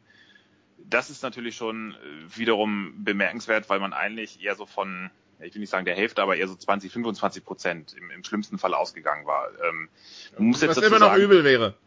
Es ist immer noch viel, es ist allerdings ähm, immer noch äh, das, wo wir ähm, wovor wir ausgehen müssen, beziehungsweise eigentlich in allen Sportarten mehr oder weniger, dass, dass man sagt, also das, da deuten viele auch soziologischen Studien darauf hin, dass, dass wir grundsätzlich von 20 Prozent ausgehen müssen und dann je nach Sportart, nach Risikogruppe äh, natürlich den langen Radsport mit, mit Ausdauerleistung oder auch Leichtathletik mit vielen ähm, verschiedenen Ausdauerleistungen und auch Kraftwettbewerben haben sicherlich eine höhere Quote. Also da richtet man eher plus X drauf. Ähm, und, und da sind wir dann recht bald schon bei den mindestens 30 Prozent, die die Forscher ähm, jetzt hier vorgestellt haben. Man muss dazu sagen, es ist ein bisschen, es sind natürlich keine konkreten wissenschaftlichen oder es sind schon wissenschaftliche Quoten, aber keine tatsächlichen äh, festen Quoten, die man jetzt eins zu eins auf, den, auf die Zahl der Athleten übertragen kann. Das ist ein mathematisches Verfahren, ähm, über der die, ähm, um es mal ganz grob und, und möglichst trotzdem anschaulich zu erklären, da, die, die Athleten hatten einen Wettkampf in Dego und dann wurden ihnen, nachdem sie dann aus von 100 Metern fertig waren, sind sie, äh, haben sie so einen Tablet-Computer vor die Nase gehalten bekommen und da mussten sie eine von zwei Fragen auswählen. Entweder eine unverfängliche nach ihrem Geburtstag oder eine oder die Dopingfrage. Und ähm, das Ganze war so zufällig gestaltet, dass ähm, also eher ein, ein indirekter, schneller, schnelles Verfahren, so dass die Athleten gar nicht wussten, dass es dieses Setting gab von wegen, okay, wir reden jetzt über Doping und möglichen Missbrauch und dass, dass sie quasi schon, weil, weil das führt normalerweise dazu, dass viele erstmal zurückschrecken und sich gar nicht an diesen, äh, an, an solchen Studien oder, oder Fragen beteiligen. Ähm, da kommen auch die eher niedrigen Quoten von 30 Prozent ähm,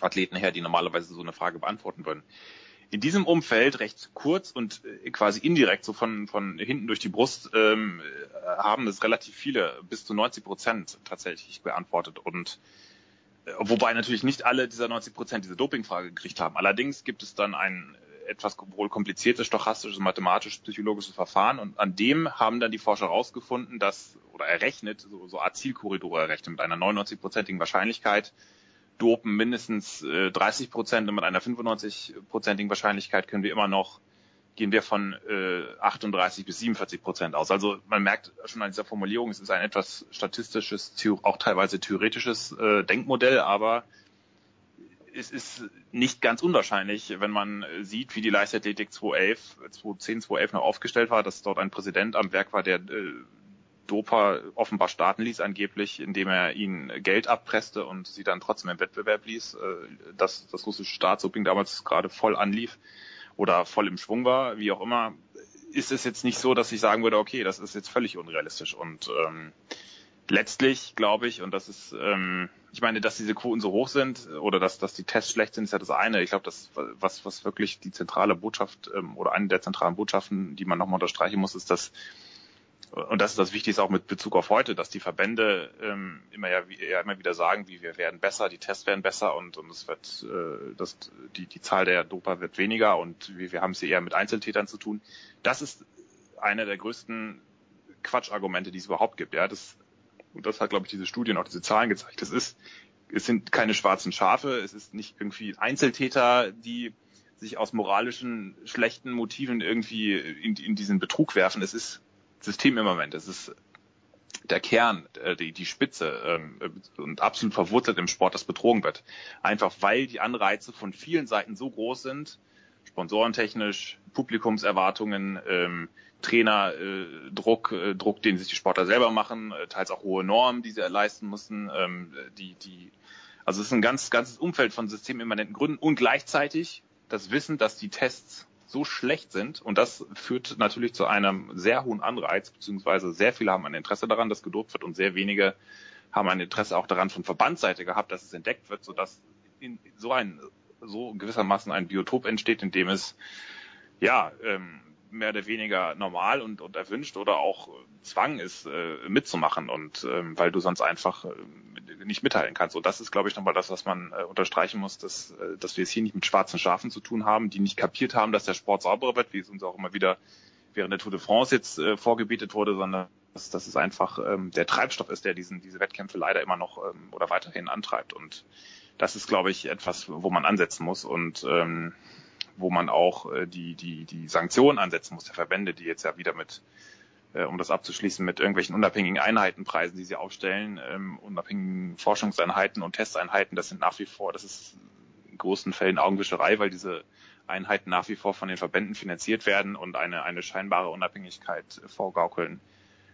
Solange da nicht irgendwie neuere Testmethoden, bessere Testmethoden oder auch vor allen Dingen ähm, nicht analytische Testmethoden implementiert werden, wie zum Beispiel, ähm, äh, sage ich mal, kriminalistische ähm, ähm, äh, Einheiten, wie sie, sie war da immerhin schon in Stichprobenartig äh, oder, oder in gewissem Maße versucht mit dem Günter Janger, dem, dem ehemaligen bayerischen Landeskriminalamtspolizisten, ähm, der jetzt dort diese Einheit der investigativen äh, Recherche äh, leitet, so quasi das, was Hajo Seppelt äh, journalistisch gemacht hat. Solange das nicht massiv ausgebaut und vom Sport losgelöst wird, unabhängig, wirklich komplett unabhängig, wird es nie ansatzweise auch eine Besserung geben. Ich, ich fürchte, es wird nicht passieren, weil der Sport daran einfach kein Interesse hat, dass nach wie vor Dopingquoten von 40, 30, 40 Prozent öffentlich werden. Und ähm, man könnte ja mal, um das jetzt wirklich ganz abzuschließen, ja auch mal jetzt in, in Berlin oder 2018 oder 2017 hätte man ja diese Studie auch weitermachen können. Ähm, wird aber nicht gemacht, weil der, der Sport das nicht wissen will, weil auch die IRF und die WADA das lange versucht haben, unter der Decke zu halten, wie wir wissen. Und das, ähm, da sieht man einfach, dass es ihnen nach wie vor nicht um Skandalaufdeckung geht, sondern um Skandalvermeidung. Das ist, glaube ich, so, das ist eines der größten Fazite, die man äh, davon jetzt, von dieser verspäteten Veröffentlichung auch ähm, mit nach Hause nehmen kann, denn, denn die Zahlen waren ja mehr oder weniger schon in der Welt. Das war jetzt ausführlich, Johannes. Genau. Alle Fragen hoffentlich erschlagend beantwortet. Ja, es ist ein großes Thema, ah, sicherlich, aber ah, es wird uns weiterhin begleiten. Eine habe ich noch nach dem Halt am Wochenende. Ähm, ja, was haben wir jetzt am Wochenende? Jetzt äh, die Diamond League macht nochmal Station. Also ich werde mir das alles passiv anschauen, da, da wir jetzt weder nach Zürich noch nach Brüssel gefahren sind. Ähm, und äh, dann ist ja so die, sag ich mal, die Bahnsaison vorbei. Gucken wir nochmal an, was so die Leichtathleten in, in Brüssel anstellen. Es ist ja jetzt mittlerweile ein neues Konzept. Die Diamond League war immer so aufgestellt, so eine Art Weltcup-Serie, dass, dass man über eine Saison weg Punkte sammelt und am Ende dann der mit den meisten Punkten mehr oder weniger der Gesamtsieger war, so wie es halt auch am Ende eines Weltcup wird. Das ist jetzt, haben sie das Konzept so umgestellt, dass quasi die Meetings unterhalb der Saison nur, man dort nur Punkte sammelt, um dann für sich für das letzte Meeting zu qualifizieren. Also sprich, als würde man im Skiweltcup die ganzen Weltcups nur sich für das Saisonfinale dann qualifizieren und dort wird dann, wer das Finale gewinnt, der ist der Gesamtweltcupsieger. Nicht, nicht wer vorher am konstantesten war, sondern wer an dem Tag der Beste ist. ist also ein Playoff quasi. So wie, wie, wie die Playoffs, nur halt äh, ein, ein, ein Tages-Playoff quasi, eine einzige Chance. Nicht, nicht über mehrere Serien, sondern wirklich nur dort vor Ort ist es natürlich manche wer dort gewinnt, der findet es natürlich super, weil die, die Preisgelder doppelt so hoch sind und äh, es überhaupt mehr Aufmerksamkeit gibt und natürlich auch viel mehr Leute mitmachen. Also es ist für die Zuschauer spannender. Viel früher haben dann viele Stars sich schon mal abgemeldet, weil sie eh schon gewonnen hatten oder keine Chance mehr hatten. das ist natürlich jetzt sehr viel auf ein Meeting verdichtet. Das ist, äh, finden natürlich dann die meisten doch nicht so toll, weil dann sehr viel in einem Wettkampf auf dem Spiel steht und wer die Unwägbarkeiten eines Wettkampfs kennt, der weiß ungefähr, wie schwierig das ist und, und letztlich ist es so eine Art Mini-WM, die sie dann da machen. Ähm, ob das so gut ist, muss man auch mal jetzt abwarten, was die Athleten dann noch sagen, aber ähm, jetzt äh, in, in, in Brüssel ist dann quasi der zweite Teil nochmal dran mit äh, Robert Harting und Co. auch und äh, dann geht's schon so langsam Richtung Laufsaison, aber das wird so das sein, worauf ich mich jetzt am Wochenende erstmal konzentriere. Gut, dann äh, danke Johannes. Kurze Pause in der Big Show 321, dann geht's weiter mit äh, Basketball.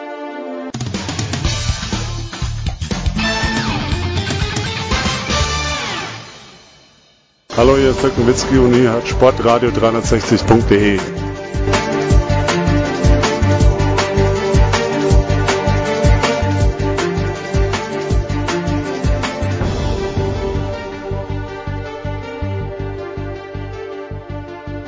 Big Show 321.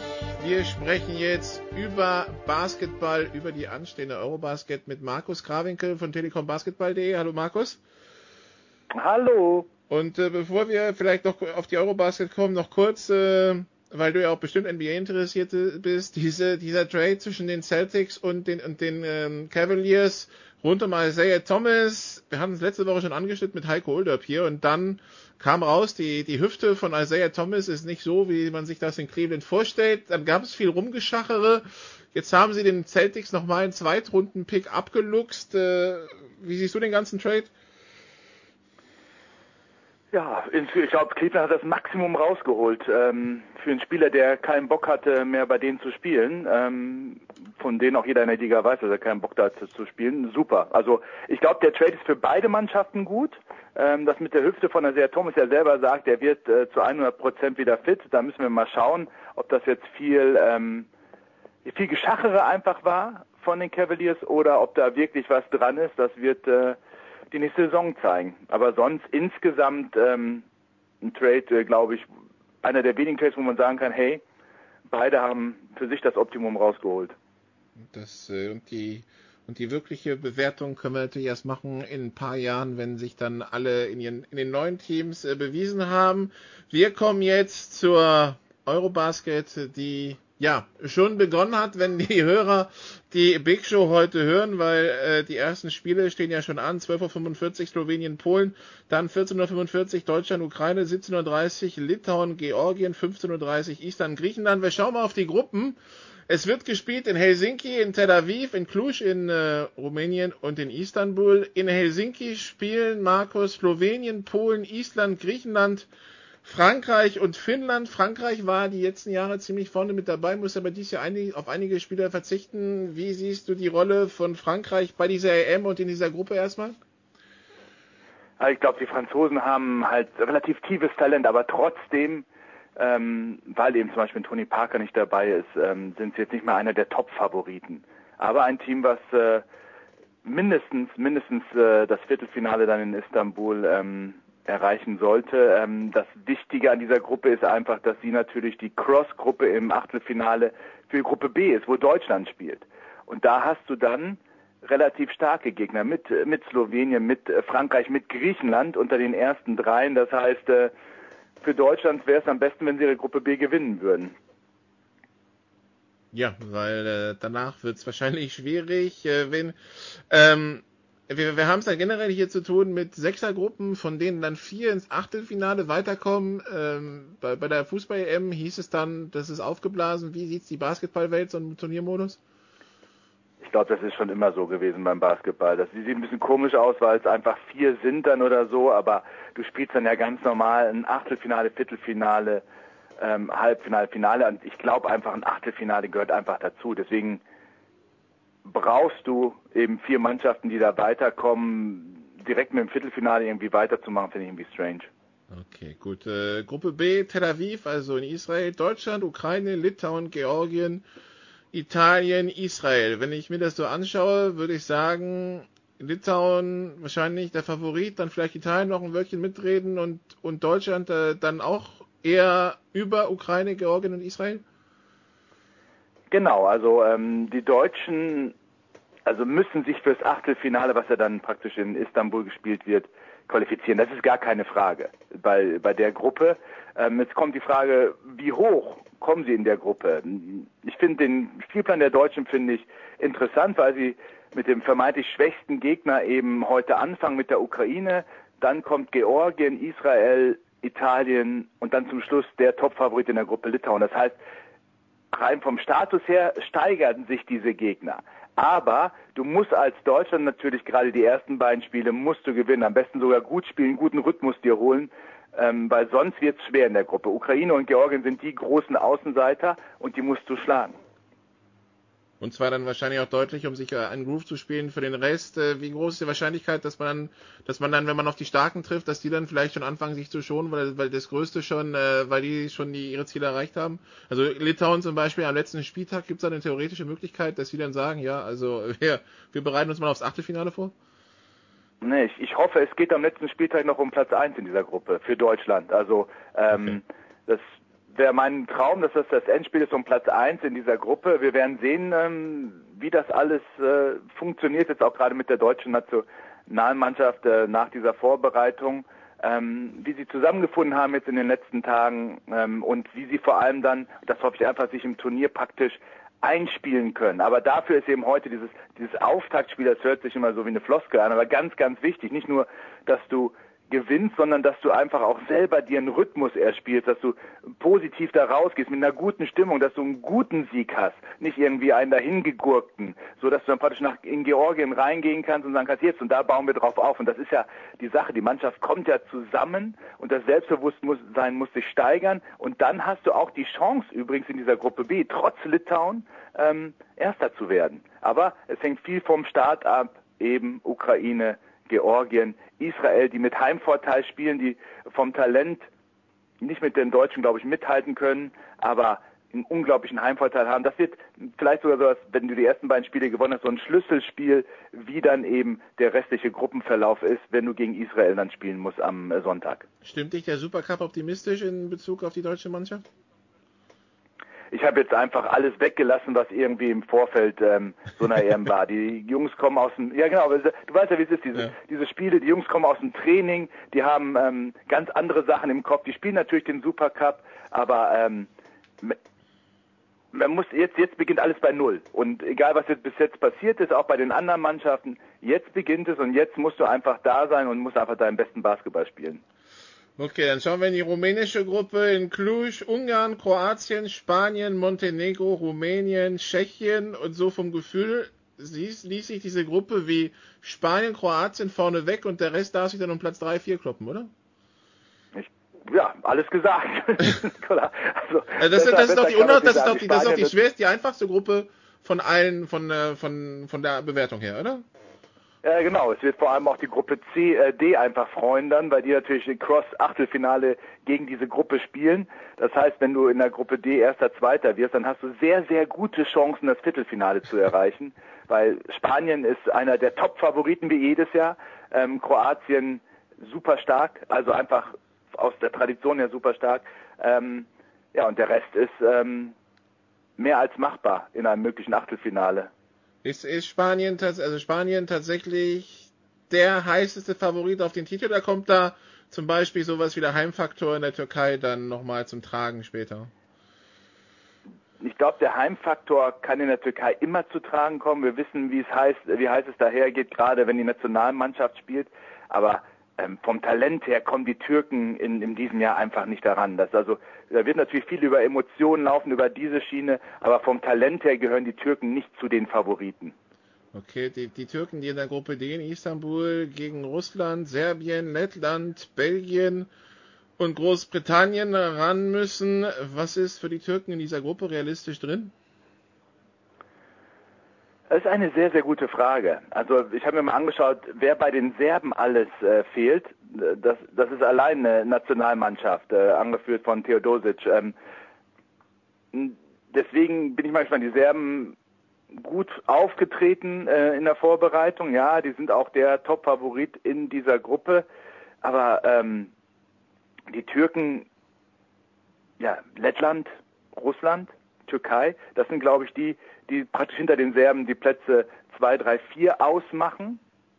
Und ähm, da ist für die Türken alles drin, von zwei bis vier, je nachdem. Also auch die, die Letten haben immer ein Team, was gerade, wenn es bei großen Turnieren spielt, mit dem Nationalstolz, der da praktisch mit dabei ist, auch wenn das Talent vielleicht nicht mehr so da ist, aber die spielen als Team gut zusammen, die haben diesen Nationalstolz, mit dem sie da spielen und äh, spielen gerne aus dieser Außenseiterrolle raus, deswegen sind die einfach gefährlich. Und die Russen, ähm, ja, muss man sehen, also äh, schwierig einzuschätzen, die Russen. Wie viele NBA-Spieler sind dabei? Und wie wird es in der NBA gesehen, dass die Spieler sich sagen, tschüss, ich bin da mal für ein paar Wochen weg, ähm, ich, spiele eine Europameisterschaft. Also ist das etwas, wo man in der NBA Bauchschmerzen mit hat oder gehört das inzwischen zum guten Ton, dass man internationale Spieler für solche, für solche Turniere ziehen lässt? Ich, ich ähm, es äh, zwiegespalten, wie die NBA nun mal ist. Du weißt, dass äh, mhm. manche Spieler gar nicht den Sprung gemacht haben, weil sie auch natürlich zum Beispiel Paul Zipzer, weil der einfach da bleiben wollte. Und Theodosic will sich vorbereiten. Ähm, ich glaube, dass es, wie Dennis Schröder gesagt hat, äh, General Manager gibt wie bei ihm in Atlanta, der sagt, hey, die großen Turniere spielst du, weil das gut für deine Entwicklung ist. Rest wie Qualifikation und so lässt du weg, weil einfach das Verletzungsrisiko zu groß ist. Das muss ja immer abgewogen werden. Genauso deswegen dürfen die NBA-Profis halt auch nur einmal am Tag mit dem Team trainieren, damit man einfach den, das Verletzungsrisiko so weit wie möglich runterschraubt. Ähm, es ist äh, ganz, ganz unterschiedlich. Ähm, viele Spieler haben sie bleiben einfach auch zu Hause, weil sie sich einfach verbessern wollen, weil sie einfach dem Team zeigen wollen, der NBA, wo sie natürlich jetzt gerade bei dem Geld, was in der NBA da gerade rumläuft, ähm, zeigen wollen, hier bin ich und ich will mich verbessern und ich will einen schönen Vertrag haben. Und ähm, andere sind halt drüben und äh, versuchen verletzungsfrei diese Europameisterschaft zu machen. Insgesamt ist auf dem Niveau, auf dem da gespielt wird, es eigentlich gerade für die jungen Spieler, die in der NBA sind, ähm, ein sehr, sehr guter Sommer, weil sie einfach ähm, gegen gute Konkurrenz spielen, weil sie sich einfach verbessern können. Es sind alle Spiele, jedes Spiel ist wichtig. Das heißt, Allein mental musst du immer top sein und das ist, glaube ich, was, ähm, was auch viele NBA-GMs äh, so sehen, dass du das eben dann mitnimmst, weil dich das einfach weiterbringt und weil es dich als Spieler weiterbringt, äh, auch für die kommende NBA-Saison. Okay, wenn man das verfolgen will, dann kann man das auf Telekom Basketball tun, richtig? Man kann das auf Telekom Basketball tun, vor allem, man muss nicht mal Telekom-Kunde sein. Der Livestream ist äh, for free Heißt, jeder kann einfach, ähm, ich hoffe es, dass es so einfach ist, auf die Seite gehen, Telekom Basketball, einfach mal nachschauen und äh, dann die Seite sich die Spiele streamen. Und also die deutschen Spiele werden auf jeden Fall alle übertragen. Ähm, dazu noch äh, diverse andere Spiele und dann natürlich äh, viele wichtige Ausscheidungsspiele ab Achtelfinale. Das heißt, wenn, man, wenn, man, wenn wir uns jetzt mal die Kreuzchen machen, was die Spiele sind, die man sich auf jeden Fall anschauen müsste, Gruppe A wahrscheinlich Frankreich, Griechenland dann, äh, Gruppe B außer der deutschen spielt, dann wahrscheinlich auch Litauen, Israel, Litauen, Israel und Litauen, Italien. Gruppe C, Spanien, Kroatien und Gruppe D, alles, wo, ja, also dieses, dieses Viererpack Türkei, Russland, Serbien, Lettland involviert ist, oder? Das sind ja, schon, also so, das, heißt, das sind schon in der Vorrunde viele interessante aber, Spiele. Ja, genau, das sind in der Vorrunde und vor allem sind die, kommen die ja einfach, ähm, wie beim Basketball so üblich, so, so reingeschossen. Also ich kann ja, ich guck mal kurz in den Plan, was es jetzt gibt, weil es werden ja wird ja nicht alles übertragen. Also ähm, heute natürlich Deutschland, Ukraine, Litauen, Georgien und äh, Italien, Israel. Morgen dann zum Beispiel Serbien, Lettland, Türkei, Russland. Samstag Georgien, Deutschland, Tschechien, Spanien, Israel, Litauen. So geht's, so geht's weiter. Also das sind äh, paar ausgewählte Spiele. Die Deutschen sind auf jeden Fall immer dabei und dann guckt man natürlich auch auf die anderen Mannschaften, besonders in der Gruppe der Deutschen. Okay, wen siehst du im Halbfinale? Welche vier Teams werden das deiner Meinung, deiner Meinung nach sein? Also oh. ich nehme mal Spanien ganz weit oben. Ich, ich denke mal Spanien, ähm, Serbien auf der einen Seite und ich würde natürlich hoffen, und da bin ich jetzt ein bisschen mit dem Overcross-Match da, ähm, ich, ich glaube, ich glaube für die Deutschen ist ein Halbfinale drin, je nachdem. Also wie gesagt, das äh, hängt viel von dieser Vorgruppe ab. Äh, das kann auch ähm, aus unserer Sicht katastrophal enden, indem man halt vielleicht nur Vierter, Dritter wird in der Gruppe und dann halt äh, gegen Slowenien oder Griechenland, Frankreich im, im Achtelfinale ausscheidet. Aber ich glaube, wenn du dieses Achtelfinale übersprungen hast, wenn du da durchgekommen bist aus deutscher Sicht, dann hast du eine gute Chance, das Halbfinale zu erreichen. Das Ganze ist deshalb so kompliziert, weil dann, äh, also das Achtelfinale ist A gegen B, das ist noch überschaubar. Aber dann je nachdem, wie es dann weitergeht, wissen wir noch nicht so recht. Also aus der Position heraus ergibt sich dann, welches Duell von C gegen D relevant ist. Und das ist dann sehr tief in die Glaskugel, klar. Ähm, der, der Ja. vierte dann, also Deutschland, also äh, was hatten wir? Serbien, Spanien, Deutschland und? Ja, jetzt, äh, ich würde sagen, jo, ich weiß gar nicht, ob das möglich ist. Ich würde würd eigentlich die Litauer da auf der Rechnung haben. Müsst- die dann, müß- müsste eigentlich möglich sein, weil die müssten ja erst spät wieder dann auf die Deutschen treffen. ja, eigentlich schon. Aber du, ähm, mit dieser Arithmetik äh, beschäftige ich mich, wenn, äh, wenn wir erstmal im Achtelfinale stehen. Dann gucken wir mal, wie das dann weiter in diesem äh, Playoff-Baum geht. Nee, nee, äh, tatsächlich, die, die, also Gruppengegner können frühestens im Halbfinale wieder aufeinandertreffen, dadurch, dass es ja A Ja, gegen B im Viertelfinale ist und doch. dann, und dann Sieger CD im, im Viertelfinale kommt das danach erst wieder zum Tragen, genau. Haut hin. Ja, dann sagen wir doch, Deutsch, Deutschland, Litauen und äh, hoffentlich ähm, Spanien gegen Serbien. Und dann, Das, das wären so meine, meine Traum-Halbfinals natürlich ein bisschen mit der deutschen Brille. Also für die, die sich fragen, wie schnell geht das Ganze, es geht heute los und nächsten Samstag am 9. finden schon äh, die, Viertel, die, die Achtelfinals statt. Das heißt, äh, da ja noch bestimmt ein Reisetag dazwischen ist, damit alle anreisen, wird jetzt die Vorrunde, also fünf Spiele innerhalb von einer Woche durchgespielt. Ähm, es lohnt sich also täglich einzuschalten bei Telekom Basketball. Danke Markus, soweit und hier geht's nach einer kurzen Pause weiter mit der Big Show 321.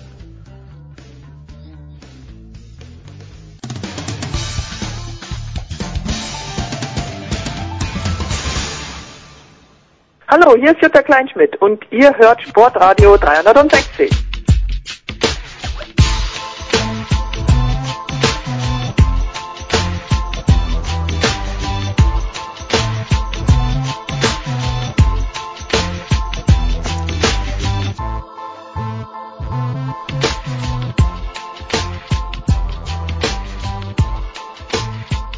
Big Show 321 bei Sportradio 360. Wir sind beim Motorsport angekommen und die üblicherweise üppige Runde beim Motorsport, die muss dann Ende August auch doch mal federn lassen. Ähm, Stefan Heinrich im Urlaub und äh, Stefan Ehlen von motorsport.com jetzt äh, da. Hallo Stefan erstmal.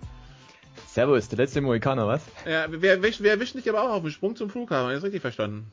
Das ist richtig und ich habe tatsächlich auch einen kleinen Urlaub übers Wochenende. Äh, es geht auch nach Italien, nicht zum großen Preis in Monza, sondern äh, nach Süditalien. Wir sind eingeladen auf eine Hochzeit. Oh, sehr schön. Ähm, Süditalien, wohin da? Nur das äh, so grob die Ah, Region? Das ist die Ecke Brescia. Okay, gut. Dann äh, Also an der an der Stiefel, was ist es? Der Absatz, Stiefelabsatz. genau. Ja. Nee, ich war die letzten zwei Wochen auf Malta, also äh, ich kann ja sagen, ist schön warm da unten im Augenblick. ähm, äh, also vielleicht doch die luftigere Kleidung wählen. Äh, ja, also wir kommen äh, zum zum äh, Motorsport. Ähm, wir hatten die Formel 1 Fans werden sagen, endlich das Ende der Sommerpause, Spa-Francorchamps, äh, der große Preis von Belgien und Lewis Hamilton gewinnt, äh, macht sich aber trotzdem ein paar Sorgen, weil er sagt, äh, der Ferrari ist schneller. Ähm, teilst du diese Einschätzung? Der Ferrari ist schneller, nicht im Qualifying, aber im Rennen. Also man könnte es so formulieren. Also der Ferrari hat definitiv zugelegt. Ferrari hatte in der ersten Saisonhälfte ein paar Defizite, wenn man da zum Beispiel Silverstone als Vergleich hernimmt. Äh, Silverstone von der Charakteristik her auch Highspeed, ähnlich wie Spa.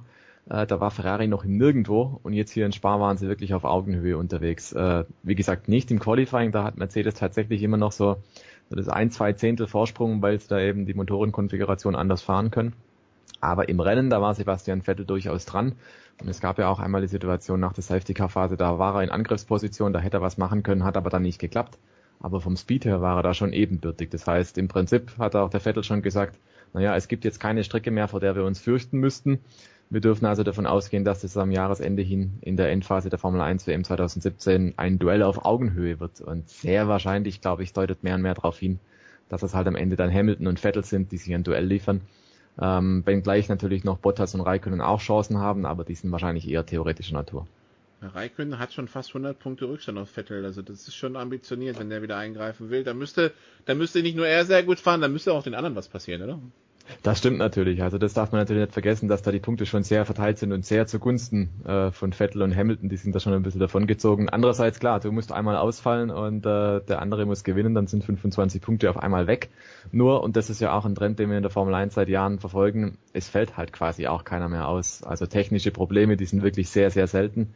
Und dass man einer wirklich zwei, drei Ausfälle pro Jahr hat, ähm, das ist wirklich die Ausnahme. Ähm, dann wird man jetzt natürlich sagen, Max Verstappen, ja, da legen wir auch den Finger dann in die Wunde. Ähm, der hat dieses Jahr tatsächlich ein Problem. Zwölf Rennen gefahren, sechsmal ausgeschieden, vier davon technische Defekte, zweimal Kollision.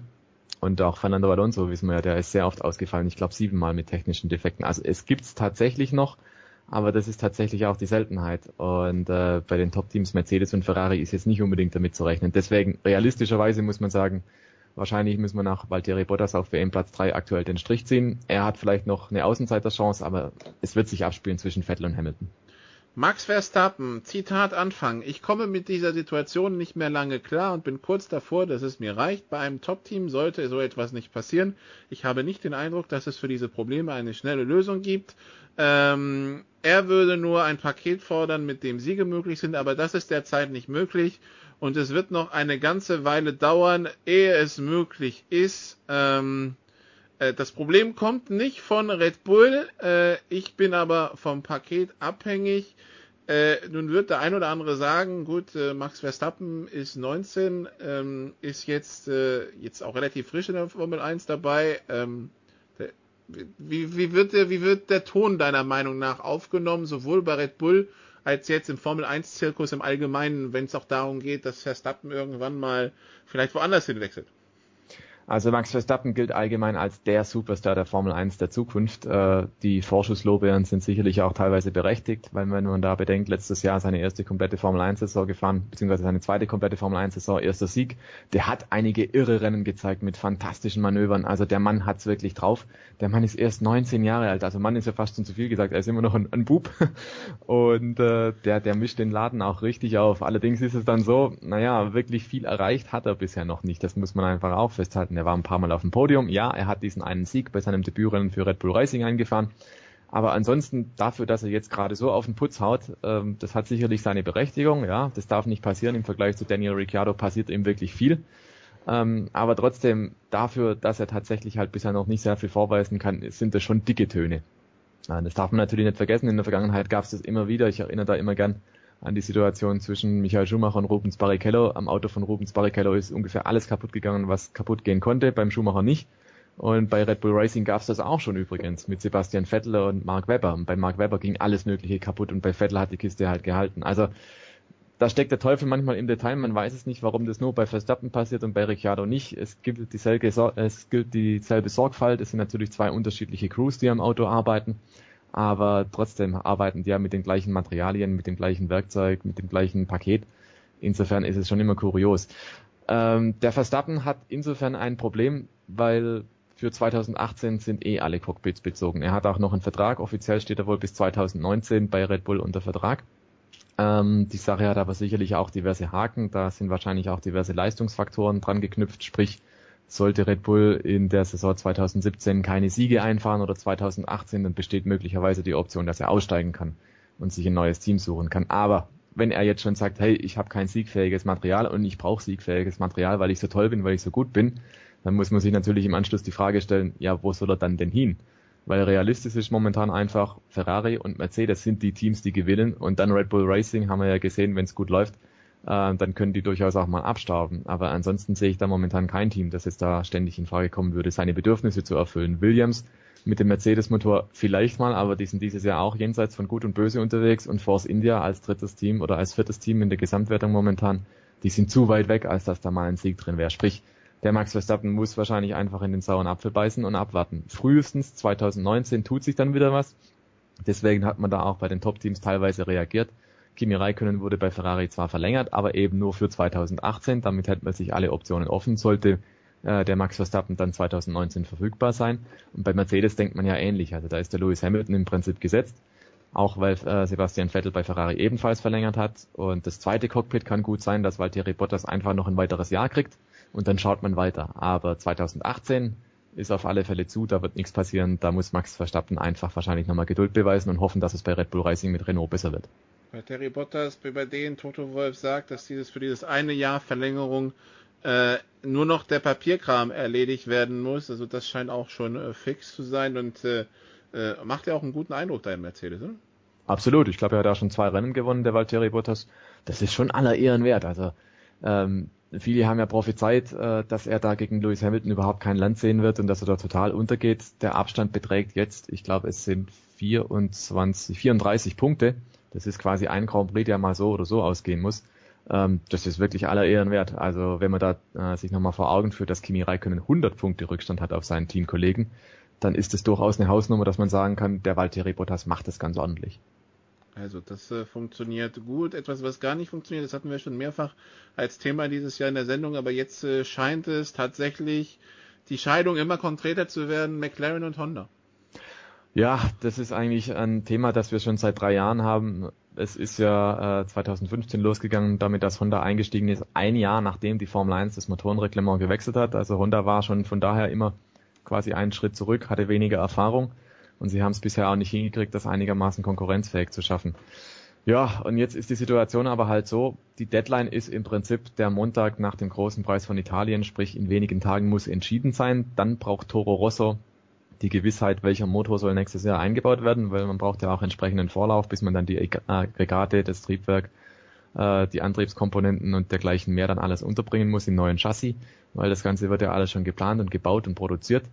Und ähm, deswegen, also ja, die Zeit geht jetzt einfach mal aus. Und Zeit, das muss man auch fairerweise einfach sagen, hatte Honda in den letzten drei Jahren genug, um da einfach mal das Material so hinzukriegen, dass es passt. Man hat sich da in den letzten Monaten und Wochen auch Hilfe geholt von den Motorenspezialisten von Ilmor, also Mario Ilien, der in den 90er Jahren auch bei Mercedes geholfen hat, die Formel 1 Motoren zu machen. Und äh, deswegen, also eigentlich gibt's jetzt keine Ausreden mehr. Der, der Fortschritt muss eintreffen, aber der Fortschritt passiert halt auch nicht. Und es kann sich ein, ein Top-Team wie McLaren eben nicht leisten, dann da drei, vier, fünf Jahre einfach nur hinterher zu gucken. Wir haben es schon oft gesagt an dieser Stelle, die Sponsoren rennen davon, neue stehen natürlich nicht Schlange, weil was will ich da, was will ich da anfangen mit, äh, mit einem Werbebudget und ich stehe nur in der letzten Startreihe, beziehungsweise fahre höchstens mal äh, in kleine Punkte auf Platz 9 oder Platz 10. Das interessiert den Sponsor natürlich nicht. Bin nur im Bild, wenn ich überrundet werde, ja. Genau, oder wenn Fernando Alonso am Funk schimpft, der Honda-Motor geht gar nicht, Engine Problem, Engine Problem. Das ist auch so ein Grund, warum zum Beispiel Renault gesagt hat, also den Alonso wollen wir nächstes Jahr gar nicht im Auto haben, weil wollen wir uns das wirklich antun, dass es in jedem Rennen heißt, ah, der Renault-Antrieb ist so bescheiden. Und äh, das ist natürlich auch wieder ein Thema, gell? Also Honda hat natürlich imagemäßig extrem gelitten und das Szenario, was sich jetzt halt rauskristallisiert und was Realität werden könnte, ist, Honda geht zu Toro Rosso, McLaren äh, gibt quasi den Motorenvertrag weiter, kriegt im Gegenzug dann Renault-Motoren, Honda bleibt in der Formel 1 und äh, damit wahrt quasi irgendwie jeder das Gesicht und ja, es ist aber halt irgendwie nur so eine Halb-Halb-Lösung, würde ich sagen. Also für Honda ist es nicht befriedigend, weil sie wollten mit McLaren da die goldene Ära wieder aufleben lassen. Das wird jetzt nicht funktionieren. Ähm, für McLaren kann es eigentlich nur besser werden, egal was für einen anderen Motor sie reinschrauben. Und bei Toro Rosso, mein Toro Rosso ist äh, sowieso das Red Bull Ausbildungsteam. Perspektivisch kann man da schon mal sagen, man nimmt da einen anderen Motor rein als das A-Team Red Bull. Wenngleich äh, in der jetzigen Situation würde ich als Teamchef äh, darauf verzichten. Aber da kann es auch wieder natürlich finanzielle Komponenten geben, dass Honda dann entsprechend äh, ein gewisses Pulver mitbringt. Also sprich da den, den Motorenvertrag natürlich entsprechend auch vergoldet mit Toro Rosso. Und das ist natürlich für so ein Privatteam dann wieder äh, lukrativer, auch wenn die durch Red Bull natürlich äh, ein gutes und solides Budget haben. Also du siehst, da, da sind so viele Komponenten dabei und es ist hochpolitisch das ganze Ding. Ähm, die große Frage wird also wahrscheinlich beantwortet, entweder noch am Wochenende in Monza oder kurz danach. Wochenende in Monza. Ähm, der letzte Grand Prix in Europa für diese Saison und natürlich die äh, Traditionsstrecke mit äh, ganz vielen Tifosi, die Ferrari anfeuern werden. Äh, wen siehst du da dieses Jahr vorn, Ferrari oder Mercedes? Also wenn ich nochmal reinschaue in die Statistiken der letzten Jahre, dann ist es, glaube ich, eindeutig Mercedes. Ähm, da haben Lewis Hamilton und Nico Rosberg die letzten Jahre so dominiert und das kommt natürlich auch nicht von ungefähr. Ferrari hat aufgeholt beim Motor, will ich gar nicht in Frage stellen, aber ich glaube insgesamt ist es tatsächlich so, dass Mercedes immer noch den Vorsprung hat im Qualifying und deswegen gehe ich fest davon aus, dass einer von den Mercedes-Fahrern wahrscheinlich Lewis Hamilton auf der Pole Position steht. Und wenn du vorne bist, das haben wir in diesem Jahr auch oft gesehen, überholen ist dann doch nicht ganz so einfach. Wenn du also als Ferrari-Pilot, wie in Spa gesehen, ähm, im Prinzip im Rennen einen ähnlichen Speed hast, aber nicht vorbeikommst, dann wirst du halt trotzdem Zweiter. Und ich glaube, so ein ähnliches Szenario werden wir dann auch am Sonntag dann sehen. Also ein Tipp wäre wahrscheinlich Hamilton auf eins, Vettel auf zwei. Das könnte funktionieren. Vielleicht aber sind die Silberpfeile auch so stark, dass es ein Doppelsieg wird. Ich rechne damit, dass der Vettel aufs Podium fährt. Aber ich glaube, mit dem Sieg, hm, das könnte ein bisschen knapp werden. Okay, also dann äh, das am 3. September um 14 Uhr. Und dann stehen dieses Wochenende und äh, das nächste Wochenende dann die letzten zwei Rennen in der NASCAR an in der regulären Saison. Äh, einmal Darlington, einmal Richmond. Ähm, wer ist jetzt dringendst unter Zugzwang? Die nächsten zwei Rennen und wer, wen, wer hat da eine Chance? Also ganz grundsätzlich sind alle die unter Zugzwang, die bisher noch kein Rennen gewonnen haben. das ist ja so einfach formuliert. Ähm, man darf ja nicht vergessen, bei NASCAR ziehen ja nur die 16 besten Fahrer aus der Regular Season, die in zwei Rennwochenenden endet, äh, in diese Playoff-Saison ein. Und es gibt immer noch so ein paar Kandidaten, die haben halt nicht gewonnen. Einen Sieg garantierte den Einzug in die Endrunde, aber ein Sieg, der muss natürlich erst einmal eingefahren werden. Es fahren ja 40 Leute mit im Feld und manche davon haben schon gewonnen. Das heißt, manche können auch wieder spoilern und quasi ihren nächsten Sieg einfahren und damit verhindern, dass ein anderer der erste Sieg einfährt. Ähm, rein nach den Punkten sind dann zum Beispiel so Kandidaten wie Joey Logano, der noch dringend nachlegen muss. Der hat zwar schon mal gewonnen, aber dessen Sieg wurde dann aufgrund von einem Regelverstoß aberkannt. Das heißt, er muss dringend noch was tun. Und so geht's weiter. Also ähm, da hat es tatsächlich einige große Namen, die noch nicht dabei sind. Dale Earnhardt Jr. beispielsweise, der hat keine Chance, durch die Punkte reinzukommen. Der müsste also den Sieg feiern. Danica Patrick, unsere Rennlady, genauso. Also Danica und äh, Dale Earnhardt Jr., das sind beispielsweise Leute, wo man eigentlich davon ausgeht, wird nicht funktionieren. Unter realistischen Umständen, die werden jetzt nicht auf einmal den Sieg rauszaubern. Ähm, das sind dann schon eher so Kandidaten wie ähm, ja, Eric Jones beispielsweise hat der das Ticket auch schon gelöst. Äh, Ricky Stenhouse Jr. hat das Ticket schon gelöst. Es gibt einen wie Clint Boyer, der müsste zum Beispiel auch dringend mal noch gewinnen. Jamie McMurray wäre auch so einer, der da noch was tun müsste. Matt Kenseth. Ähm, ja, da sind einige Namen tatsächlich noch im Pool, einige große Namen, die auch schon in der Endrunde oft mitgespielt haben, aber bisher halt noch nicht diesen einen Sieg eingefahren haben. Und ja, noch zwei Chancen, dann kommt der große Cut und wenn du dann nicht in den Top 16 bist, dann hast halt ein Problem. Und das ist auch wieder dann so, im Prinzip muss man dann sagen, wenn die Top 16 nicht erreicht werden für so ein Routinier, äh, der schon seit Jahren mitmacht, dann ist die Saison eigentlich auch gelaufen. Also dann kannst du auch nicht mehr viel retten.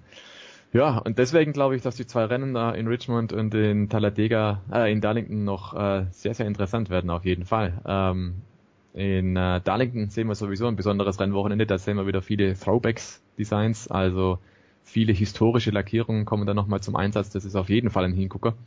Ähm, Gerade weil da echt richtig schöne Designs nochmal auf die Strecke gehen. Und insofern lohnt sich das Rennwochenende auf jeden Fall, unabhängig davon, was dann auf der Strecke passiert. The track too tough to tame. Eine Strecke zu schwierig, um sie zu beherrschen. Was ist daran so? Was ist, äh, was ist damit gemeint?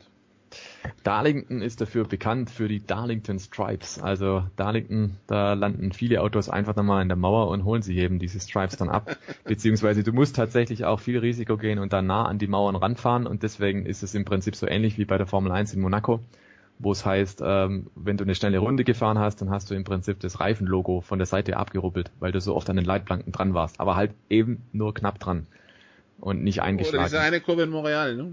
Oder diese, die Wall of Champions, Champions genau. genau. Und, ähm, und so ähnlich ist es im Prinzip auch in Darlington. Also du musst da wirklich auf Gedeih und Verderb, die Linie führt daran an die Mauer, die musst du also mitnehmen. Rückspiegel gibt's ja bei NASCAR nicht, die da außen dran hängen. Das heißt, die fliegen da nicht davon wie bei der DTM am Norrisring zum Beispiel. Aber du holst dir diese Stripes ab. Also die, die, der Lack, der ist dann quasi ein bisschen aufgeraut und der hat dann ein paar Spuren drin. Das ist auf jeden Fall Bedingung, dass du hier schnell bist. Aber Dale Earnhardt Jr., wenn die Saison vorbei ist, ist auch die Karriere vorbei. Das wäre so, das entspricht ja so gar nicht dem amerikanischen Ideal, wie so eine, wie so eine Verabschiedung aussieht, wenn es dann quasi ähm, vor den Players vorbei ist. Ich meine, der fährt ja trotzdem weiter, aber das ist dann schon wahrscheinlich auch für, für die, für die Earnhardt-Fans eine große Enttäuschung, oder? Große Enttäuschung und ähm, das, das stimmt auf jeden Fall und es ist auch ein bisschen so unvollendet. Also der Papa war ja x-mal NASCAR-Champion, der Dale Earnhardt Senior und Dale Earnhardt Jr. an sich, der ist seit, seit Jahren, beziehungsweise über einem Jahr zehn Publikumsliebling. Also beliebtester Fahrer, gewinnt jedes Jahr diese Wahl. Aber er hat halt noch nie den Titel gewonnen. Und es sieht so aus, als, ja, bliebe seine Karriere dahingehend unvollendet. Also, das tut, das tut ihm überhaupt und seiner Popularität gar keinen Abbruch, wenn er am Ende keinen Titel holt. Ganz im Gegenteil. Aber es wäre eine super schöne Story gewesen. So ein bisschen, ja, das Stehaufmännchen, ähm, Saison läuft überhaupt nicht gut, jetzt fährt er da rein in die Playoffs und hat dann nochmal die Chance, um den Titel zu kämpfen. Das wäre auf, auf NASCAR-Verhältnisse wäre das der amerikanische Traum gewesen. Wir hatten ja letztes Jahr so eine Art Situation mit äh, Kyle Busch, der war am Saisonbeginn verletzt und hat sich dann in die Playoffs reingefahren und wurde am Ende auch noch Meister. Das war die perfekte Story für NASCAR zum Beispiel. Aber ich glaube, dieses Jahr hm, für Dale Earnhardt Jr. es wird wahrscheinlich ein, ein bisschen schleichender Abschied. Also man hat auch das Gefühl, er fährt er fährt vielleicht nicht mehr mit letzter Konsequenz und äh, hat auch jetzt irgendwie festgestellt, hey, es läuft auch nicht mehr rund in diesem Jahr. Ähm, dann ist es für ihn einfach eine Abschiedstournee, aber halt eine Abschiedstournee, die ein bisschen abseits vom Rampenlicht stattfindet. Das ist schade, so Leute wie Tony Stewart beispielsweise. Tony Stewart letztes Jahr noch im Chase dabei gewesen, der hat die Playoffs nochmal geschafft. Jeff Gordon zum Beispiel auch. Ähm, Dale Earnhardt Jr., der wäre vom, vom Typ her und von einfach von der Popularität her, wäre der ein Muss im Chase. Aber so sind die Regeln, man kann da nicht einfach alle zulassen, sondern er muss es halt erarbeiten. Und das hat dieses Jahr nicht geklappt. Aber ist es so, dass es in der NASCAR dann nicht so ganz so streng gesehen wird wie in den anderen Sportarten? Weil ich weiß zum Beispiel LeBron James, äh, da heißt es ja, ja, der hat sieben Finals gespielt, aber er hat nur drei gewonnen. Bei Peyton Manning, bevor er dann äh, ein paar Super Bowls äh, hin, äh, dazugepackt hat äh, mit Denver, also zwei Teilnahmen und, und einen Sieg hieß es auch jahrelang, ja, vielleicht bester Quarterback der Geschichte, aber keine Titel. Ähm, da wird ja immer wieder dran rumgemäkelt. Ist es in der NASCAR dann nicht so? Ja, also in Sicherheit wird es dann äh, irgendwo eine Überschrift sein über seine Karriere am Ende, so nach dem Motto, nie den Titel gewonnen. Ähm, aber im Motorsport bist du immer nur so gut wie dein letztes Ergebnis, das war schon immer so. Und es haben auch einige Fahrer tatsächlich viel Popularität bis heute, die nie den großen, ganz großen Wurf geschafft haben. Also ich will da einfach mal eine, eine Motorsportlegende aus Großbritannien herbringen und das ist Sterling Moss. Sterling Moss war viermal Vize-Weltmeister in der Formel 1 in den 50er Jahren zum Beispiel. Und der ist bis heute einer der großen äh, graue Eminenz und ganz berühmter Mann und ähm, ja, wird, wird als Legende bezeichnet und das natürlich auch irgendwo zu Recht, aber das zeigt irgendwo, du brauchst den Titel nicht, um da als einer der ganz, ganz Großen zu gelten. Und bei Dale Earnhardt Jr. mache ich mir da überhaupt keine Sorgen. Der hat seine Schäfchen im Trockenen, der verdient richtig gut. Und äh, der, der braucht den Titel jetzt nicht als Siegel, dass, dass die Leute wissen, hey, ich kann was. Ähm, dem sind die Herzen der Fans zugeflogen über Jahre hinweg und ähm, da, der kann die Karriere im Prinzip in Ruhe beenden und äh, muss jetzt dann nicht denken, ach, hätte ich den Titel, dann wäre mein Standing ganz anderes. Nee, das ist definitiv nicht so. Der hat sich mit seinem Publikumsliebling, mit seinem Status bei den Fans auf alle Fälle auf ewig da den Platz gesichert und ich bin mir auch ziemlich sicher, der Dale Earnhardt Jr. ist da auch ein Kandidat auf die Hall of Fame, auch wenn er nicht den Titel geholt hat. Also ich glaube, bei, bei Nesca ist es noch ein bisschen verschärfter, ähm, weil Nesca noch ein bisschen mehr auf Show setzt und ein bisschen mehr auch auf die Typen, die da drin sind. Ähm, das ist in anderen Motorsportdisziplinen ein bisschen anders. Deswegen glaube ich auch, dass einer, der keinen Titel gewonnen hat, da einfach am Ende die ganz große Nummer sein kann. Gut. Highlight am Wochenende wird wahrscheinlich dann die Reise nach, Brech, nach Brescia. Mhm. Genau, das geht heute Nachmittag noch los und äh, wir fliegen dann nach Neapel und düsen dann noch ein bisschen durch die italienischen Lande und sind dann am Wochenende da bei Brescia, das heißt glaube ich Nocci, das Örtle, wo wir da sind, wo geheiratet wird. Wir sind aber nur zu Gast, weil wir haben ja schon. und genau, am Montag geht's dann auch schon wieder zurück und dann wieder rein in den Motorsport. Achso, ja, bei Brescia ist ja oben, das ist ja ein anderes. Ja, nee, ich bin gerade durcheinander gekommen.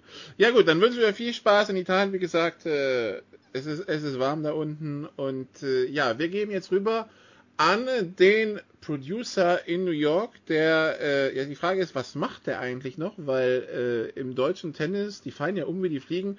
Äh, er wird uns erzählen, was er so macht, hat mit Jürgen Schmieder sich unterhalten und mit dem Davis Cup Kapitän. Wir hören uns nächste Woche wieder in der Big Show oder bei der Preview der Sofa Quarterbacks oder bei den Daily Nuggets im US Sport oder bei den Daily Nuggets im College Football. Sie sehen schon, es wird uns nicht langweilig bei Sportradio 360, aber erstmal ab an den Producer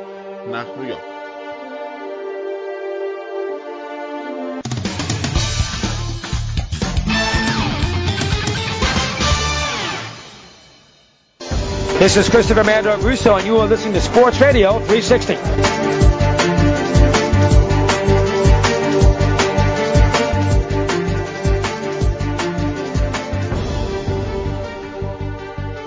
Big Show 321 und wir wollen den Schmieder natürlich nicht auslassen hier. Also täglich haben wir Jürgen Schmieder gerne zu Gast und Jürgen, wir haben uns jetzt wieder rausgesetzt hier, weil wir stehen wir immer noch unter dem Eindruck und wir müssen nicht über Tennis sprechen heute. Wir wollen sprechen über Floyd Mayweather und oh. äh, Conor McGregor. Es ist ein paar Tage her. Ich habe äh, nicht 100 Dollar bezahlt, sondern ich habe es einfach gebucht über meinen Gastgeber. Also ich habe seinen Code rausgefunden, äh, habe es dann angeschaut und ich war, auf der einen Seite war ich positiv überrascht, dass McGregor so lange mitgehalten Ich weiß nicht, ob das war, weil McGregor, äh, weil äh, Mayweather früher nicht wollte.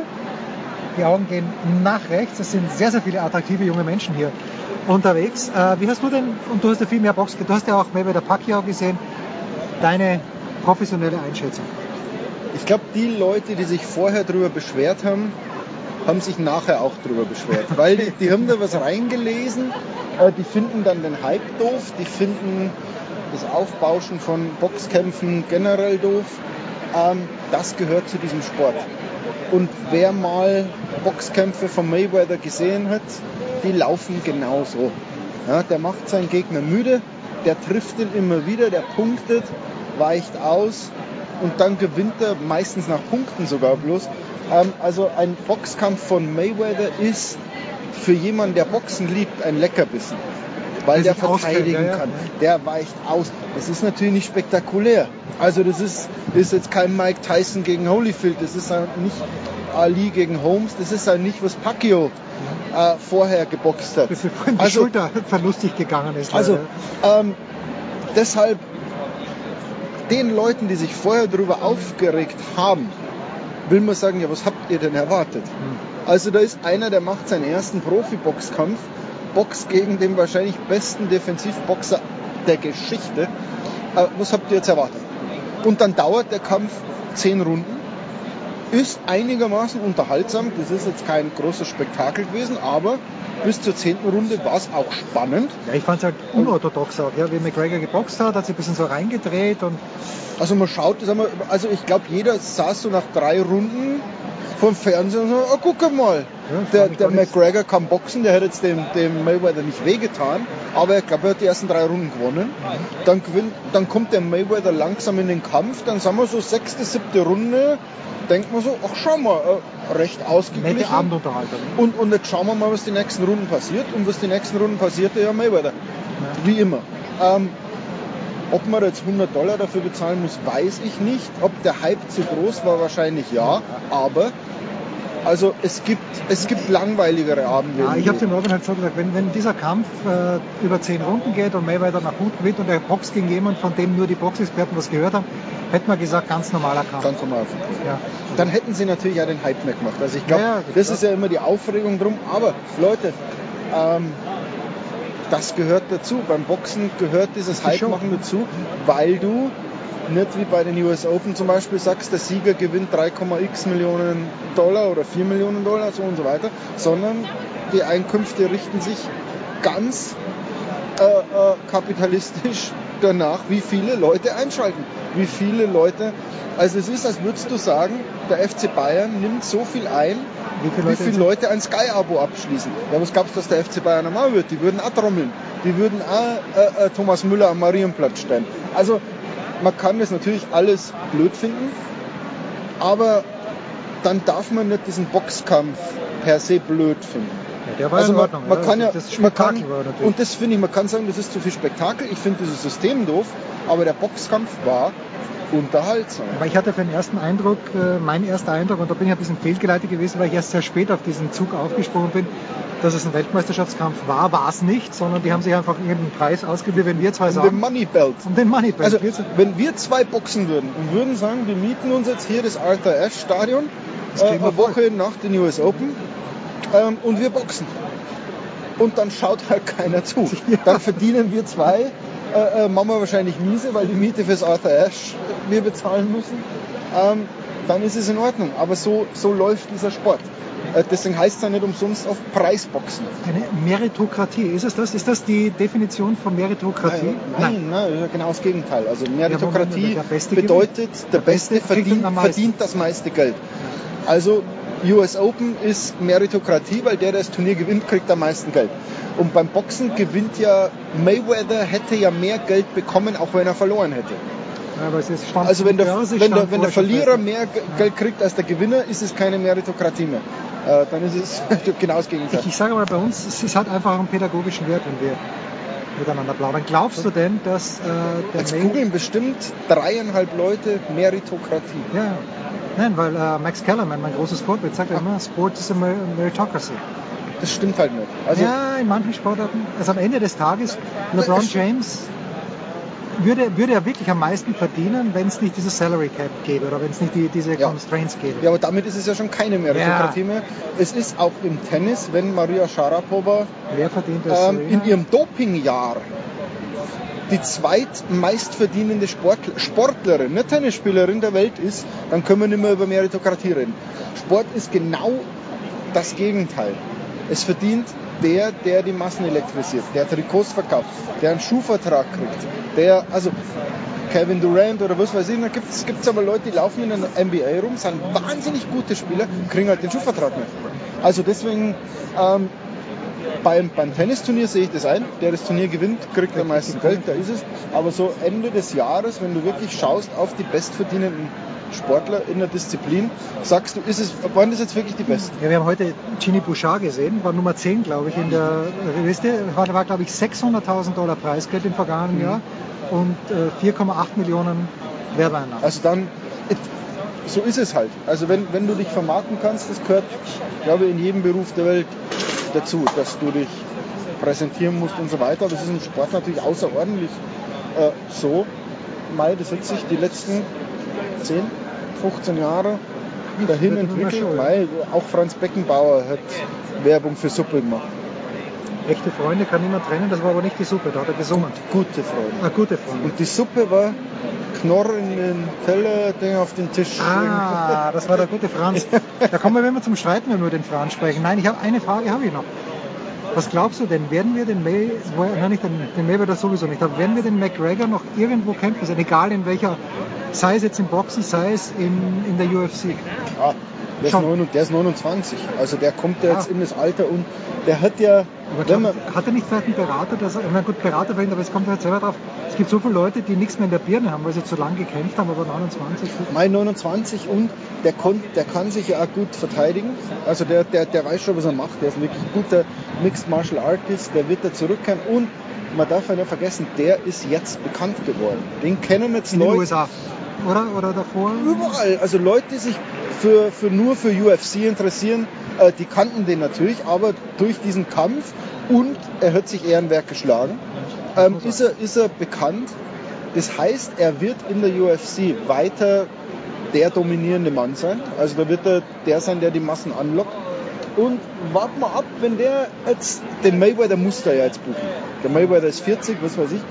Sollte McGregor 5, 6 Boxkämpfe absolvieren, echte Boxkämpfe, Profi-Boxkämpfe, und Golov, Golovkin, ähm, Triple G, da gibt es jetzt einen richtigen Kampf dann, oder? Gibt es nicht das einen... ist, naja klar, Alvarez, also äh, äh, Canelo, Canelo, ja. wenn die in zwei, drei Jahren einen Zahltag brauchen, ähm, ob wir dann nicht wieder genau den Hype erleben wie jetzt. Und weißt du, was das Schöne ist?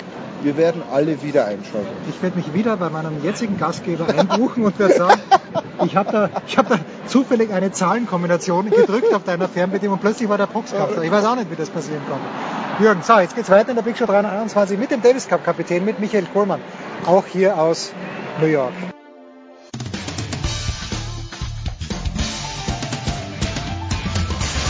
Hallo, hier ist Roger Federer. Ihr hört Sportradio 360.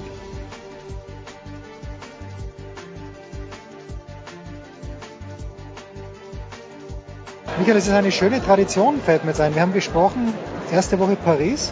Wir haben gesprochen, ich habe dich angerufen in Wimbledon, auch erste Woche. Jetzt äh, sind wir bei den US Open am Grandstand. Bonner Joric gerade gegen Sascha Zverev. Ähm, wollen wir ein kleines Fazit ziehen über die ersten Tage? Du hörst dich ja in Spielerkreisen auch um. Wie spielen sich denn die Plätze in diesem Jahr? Stichwort, wir haben bei den Australian Open sehr schnelle Plätze gehabt. Wie ist es denn hier? Gibt es da Unterschiede, gerade auf den Außenplätzen zum, zum Ash? Wie schaut es aus in diesem Jahr? Also generell würde ich erstmal sagen, dass so kein Spieler unglaublich gutes Tennis bisher gezeigt hat. Das ist immer so ein Zeichen dafür, dass es wirklich nicht so leicht ist, auf den Plätzen zu spielen. Äh, Von außen äh, ist es jetzt schwierig zu beurteilen. Für mich sieht es manchmal so aus, dass der, dass der Kick schon relativ hoch abspringt. Also dass, immer, dass es ein bisschen langsamer hier ist, aber schnelle, flache, lange Bälle rutschen schon auch ein bisschen durch. Also es ist, ich finde, ein sehr fairer Boden, aber ähm, ja, vom, vom Niveau, ich meine, wenn man sich anguckt, Nadal hatte Probleme im ersten Satz, Federer gestern Nacht nicht so gut gespielt, viele Fehler und ich habe noch keinen so richtig gesehen, der äh, ja, wirklich sehr, sehr gutes Tennis über drei Sätze gespielt hat. In, in, insofern ist der Platz äh, schwierig zu spielen, aber für jeden eigentlich fair. Bälle springen hoch ab, das ist für jemanden wie Sascha Zverev eigentlich gute Nachricht. Sehr gute Nachricht, weil ich meine, er ist zwei, gefühlt 2,60 Meter groß und kann in der Höhe, hat er keine Probleme und seine Bälle generell springen auch hoch ab. Aber auch Sascha hatte in seinem Match gegen den Darian King, ja, weiß ich nicht, das war auch, war auch nicht so leicht. Also da hat er auch ein bisschen Probleme, Anpassungen. Ähm, und hier gegen Čorić ist auch keine einfache Partie, aber ich glaube, dass er, ja, dass er mit Sicherheit mit seinen Größen und äh, mit seiner Größe und mit seinen Mitteln hier Vorteile haben kann gegenüber den anderen. Schauen wir ganz kurz, also das könnte jetzt äh, Breakball sein für 12 Ball mitten auf, dem, mitten auf der Linie, Breakball zum 4 zu 2. Du hast Roger Federer angesprochen, mir schien es so, und ich habe es nicht ganz verstanden, dass der tatsächlich ein bisschen nervös war zu Beginn. Wie war denn dein Eindruck? Also ich glaube, dass er relativ wenig trainiert hat mhm. nach Cincinnati mit seinem Rücken, dass er da wirklich Probleme hatte und ähm, so zu Beginn hatte ich das Gefühl, dass er bis noch nicht genau weiß, wo er steht, ob er, ob er sich 100% bewegen kann. Ähm, ja, und im Laufe des Matches ist er dann, äh, ja, ist es besser geworden, aber zum Ende hin ist er dann nervös geworden, weil ich glaube im fünften Satz, das will, will man auch nicht haben, mhm. auf einmal im fünften Satz in der ersten Runde zu stehen. Ähm, und ich glaube, dass in der nächsten Runde er mit Sicherheit eine andere Leistung zeigen wird. Du hast mir eine ganz interessante Statistik verraten. Wenn Federer erste Runde fünf Sätze gespielt hat, ist er noch nie übers Viertelfinale rausgekommen. Das heißt Niederlage gegen Dominik Thiem dann im Viertelfinale. Oder unter den letzten 16 gegen Philipp Kohlschreiber. Auch das ist möglich. Siehst du? Fangen wir gleich mal mit Philipp an. Der hat profitiert davon, dass äh, neu gesetzt wurde und hat das Beste draus gemacht. Oder? Also es ist so viel besser als Tennisspieler als Smitzek, dass es eigentlich klar ist, dass er so eine Partie gewinnt. Ja, also ähm, ich fand, dass er heute sehr, sehr gut angefangen hat. Also Philipp war so in den ersten 20 Minuten, ich meine, man muss immer wissen, der muss morgen wieder spielen und das weiß er ja auch, wenn er gewinnt. Also er möchte auch nicht so viel Kraft verlieren und ist rausgekommen und war ja, voll konzentriert. Und ähm, das war richtig stark. Und äh, dann kurz ein bisschen offener die Partie, Smitzek sich ein bisschen gewehrt, Philipp heute nicht so gut serviert, dann hatte, glaube ich, teilweise eine Quote unter 40 Prozent vom ersten Aufschlag, äh, aber glatt in drei Sätzen gewonnen und wenig Körner ver verbrannt. Also ich glaube, alles richtig gemacht. Eine freundliche Auslosung jetzt mit Geraldo und dann äh, darf man natürlich nie unterschätzen, wollen wir auch nicht tun. Und dann äh, kommt er aber dran gegen nicht gegen Kyrgios, der erste Runde rausgegangen ist. Also erstaunlicherweise könnte was drin sein. Also erstaunlicherweise nicht, weil Philipp ein schlechter Tennisspieler ist, sondern weil, weil das Frau nicht so gut ausgeschaut hat eigentlich. Ja, wobei ich fand, dass die Auslosung davor auch nicht so schlecht war. Ich meine, Benoit Paire ist mit Sicherheit sehr, sehr unangenehm, aber äh, der Sieger oder es ist heute Zverev, gegen ja. Mischa Zverev. Ich glaube, dass Philipp das generell liegt, gegen Mischa zu spielen, um dann gegen John Isner, gegen den er hier schon häufig, glaube ich, zweimal in der dritten Runde auch gewonnen hat. Also ich sage mal, auch die Auslosung vorher war, war nicht so schlecht. Also natürlich gefährlicher von den Namen und von den Gegnern her. Aber äh, ich glaube jetzt sowohl die erste als auch diese Auslosung äh, kann er sich nicht beschweren. Und trotzdem, ich glaube, auch gegen Giraldo muss er erstmal spielen. Und ähm, sie sind jetzt gerade in oder gehen jetzt gerade in den fünften Satz. Wenn es dann Mio ist, muss er es auch spielen. Wobei, dass die jetzt fünf Sätze spielen, ist für Philipp mit Sicherheit kein Nachteil. Du bist seit letztem Montag, bist du glaube ich gekommen und hast nämlich die ganze Qualifikation angeschaut und erfreulicherweise Cedric Marcel Stebe, der die letzten Wochen wunderbares Tennis eigentlich spielt, ähm, hat es auch geschafft, die erste Runde heute gegen Nikolaus Kicker gewonnen. Ähm, du hast mir gesagt, Kicker war ein kleines bisschen verletzt, aber nimmt eigentlich nichts weg von der Leistung von Cedric. Vancouver gewonnen, also äh, hat der irgendwas wirklich verändert in seinem Spiel, weil es doch eigentlich ein Spieler, der über die Konstanz kommt. Absolut. Und ähm, er spielt extrem, auf einem extrem hohen Niveau. Ähm, in, in Vancouver habe ich am Anfang so ein bisschen gesehen, weil es war sein erstes Hartplatzturnier, ist ja auch nicht so leicht, dann nach Asche direkt auf ein Turnier zu fahren und das zu gewinnen. Das hat er, da hat er sich von Match zu Match gesteigert, hat dann im Finale Jordan Thompson 6-0, 6-1 geschlagen, was schon darauf hindeutet, dass er richtig gut gespielt haben muss. Und Thompson hat hier gegen Jack Sock im ersten erstes genau, Match gewonnen. Also das, äh, jetzt im Nachhinein gesehen kann man da sagen, okay, das war ein, muss ein richtig gutes Match gewesen sein. Äh, nee, Cedric ist einfach ja, Konstanz in Person. Man, der macht gar keinen Fehler äh, gefühlt, wenn er es wenn er's nicht unbedingt will. Äh, fängt jetzt auch an, äh, gegen Leute, die jetzt auch defensiver eingestellt sind, auch druckvoll zu spielen, finde ich. Das, das macht er jetzt viel, viel besser als noch zu Beginn des Jahres. Also kann da auch dieses Tempo dann äh, übernehmen und den, den, das Power, diesen Power selber erzeugen. Äh, ja, es sieht sehr gut aus. Also ich finde, dass der Cedric vielleicht sogar an seine, an seine Top-Ranglistenposition noch in diesem ja, Jahr äh, rankommen kann oder aber auch äh, Anfang nächsten Jahres, weil er hat bis, bis Genf eigentlich relativ wenig Punkte zu verteidigen äh, und ja, da kann man sich nur freuen, weil Cedric wirklich über die letzten drei Jahre sehr viel Verletzungspech hatte und immer wieder versucht hat ranzukommen und immer wieder Rückschläge erlitten hat und insofern Und für ihn auch wichtig, denke ich, wegen Australian Open, dass er da im Hauptfeld sein wird. Gut, da ist er sowieso schon. Er hat jetzt dieses Jahr schon 570 Punkte gemacht. Da ist er dick erste 100. Also da müsste er jetzt schon so um die 90 stehen. Egal wie er jetzt bis zum Ende des Jahres steht. Also das, da hat er die Sicherheit und deswegen kann er jetzt umso befreiter aufspielen. Hat mit äh, Damir Chumu auch einen, den er in Hamburg äh, vor ein paar Wochen noch 6-3, 6-4 geschlagen hat. Also auch da Der, der ist ganz gut in Form, muss man auch sagen. Hat Quavers geputzt in der ersten Runde, war Auf der anderen- Salem. Ja. Auf der anderen Seite ist äh, Cedric auch gut in Form, hat neun Matches in Folge gewonnen. Also ich glaube, dass er da wirklich äh, äh, eine ganz gute Chance hat. Das wäre doch was. Was mir aufgefallen ist, der Cedric, der hat überhaupt nicht geschwitzt im dritten Satz. Oder, oder macht er das nicht? Das ist nicht so ein großer Schwitzer wie der Nadal. Beim Nadal rennen ja rinnt ja literweise runter. Der Cedric hat ausgeschaut wie ja, extrem frisch. Scheint, gut in, scheint einfach fit zu sein. Genau, ja, ich glaube, dass da einfach auch dann die Matches natürlich mitspielen, die, über, die er übers Jahr schon gespielt hat. Da hat man so eine, ja, so eine Fitness halt über die Matches auch äh, sich geholt und ja, ich glaube, er steht gut im Saft. Er muss auch morgen wieder spielen, das ist mit Sicherheit Nachteil, aber wir haben vom DTB hier unseren äh, Davis Cup Physio, der sich jetzt gerade äh, äh, um ihn bemüht, der vorhin schon Philipp Kohlschreiber äh, ausgiebig behandelt hat, jetzt ein Cedric und ich glaube, da haben die Spieler jetzt natürlich einen riesen Vorteil dann auch, dass sie nicht nur einen 20 Minuten oder 30 Minuten Slot kriegen, sondern sich äh, wirklich komplett behandeln lassen können. Ein Wort noch zu Maxi der gegen Donald Young verloren hat. Äh, aus meiner Sicht ein schwieriges Spiel, weil der Young halt einfach bei den US Open immer es sind einfach eine serviceorientierte Sendung. Wenn eine amerikanische Familie Einlass begehrt, auch wenn die Familie 74 Mitglieder hat, wie wie es scheint, also, da kommt ein ganzer Bus rein.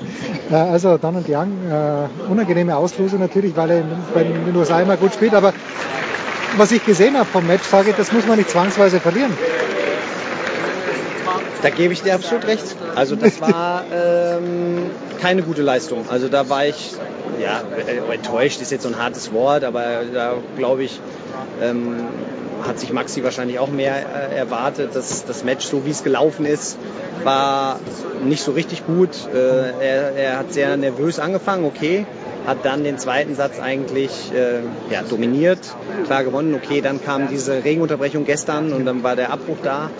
Aber die Fortsetzung heute äh, war sehr fehlerhaft, ähm, war, ja, war mit vielen Chancen irgendwo äh, behaftet, aber sehr, sehr fehlerhaft und ähm, schade eigentlich. Also, weil das war eine gute Chance hier, diesen Erstrundenfluch bei großen Turnieren, äh, wenn man es so nennen darf, äh, zu beenden. Aber ja, äh, heißt weiterarbeiten und äh, auf ein neues.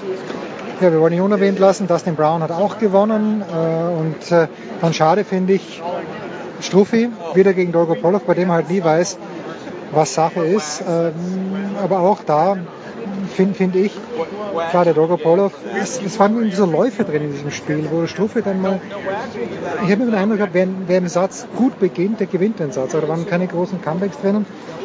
Das ist schon auch für Struffe, der jetzt das, das fünfte, sechste Mal hintereinander erste Runde verloren hat, oder? Das ist ein bisschen schwierig auch beim Grand Slam Turnier für den Jan Lennart.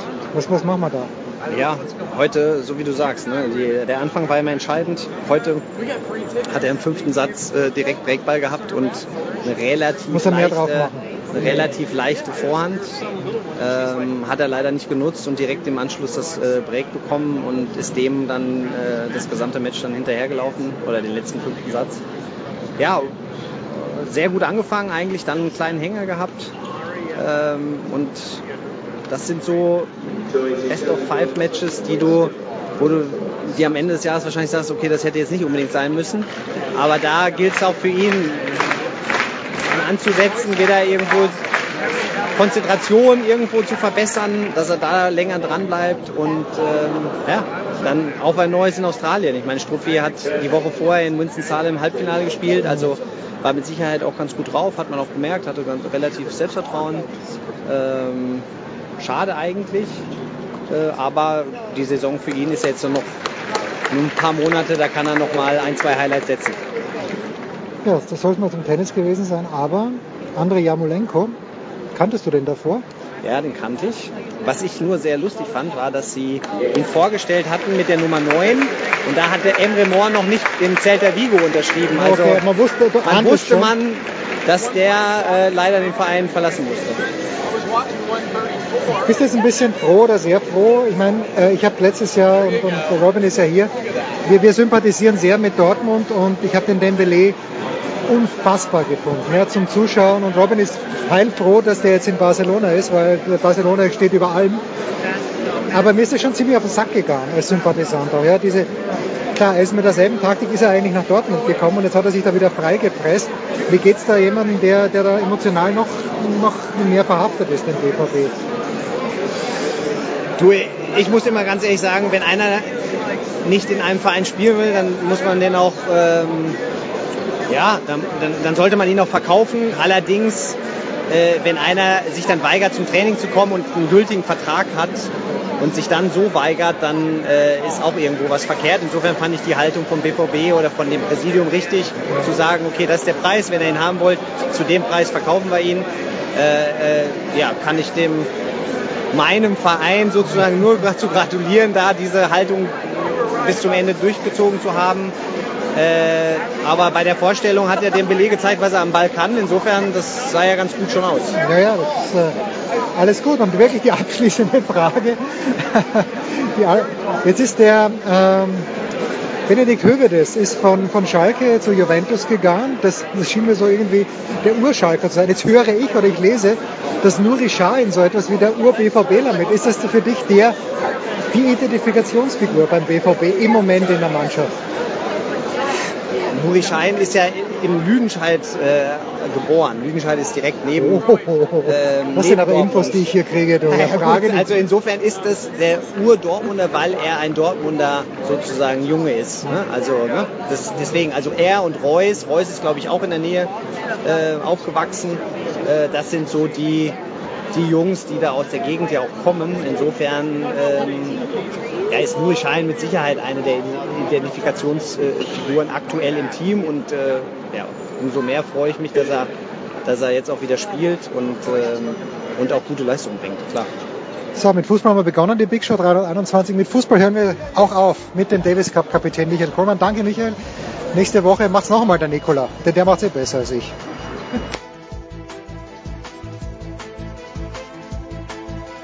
Das war die Big Show auf sportradio360.de. Folgen Sie uns auf Twitter, klicken Sie den Gefällt mir-Button auf unserer Facebook-Seite und abonnieren Sie uns via RSS-Feed oder auf iTunes. Die nächste Ausgabe der Big Show gibt es am kommenden Donnerstag. Bis dahin sollten Sie die Zeit nutzen und die weiteren Angebote auf sportradio360.de wahrnehmen. Play Ball! Da ist gar nichts toll.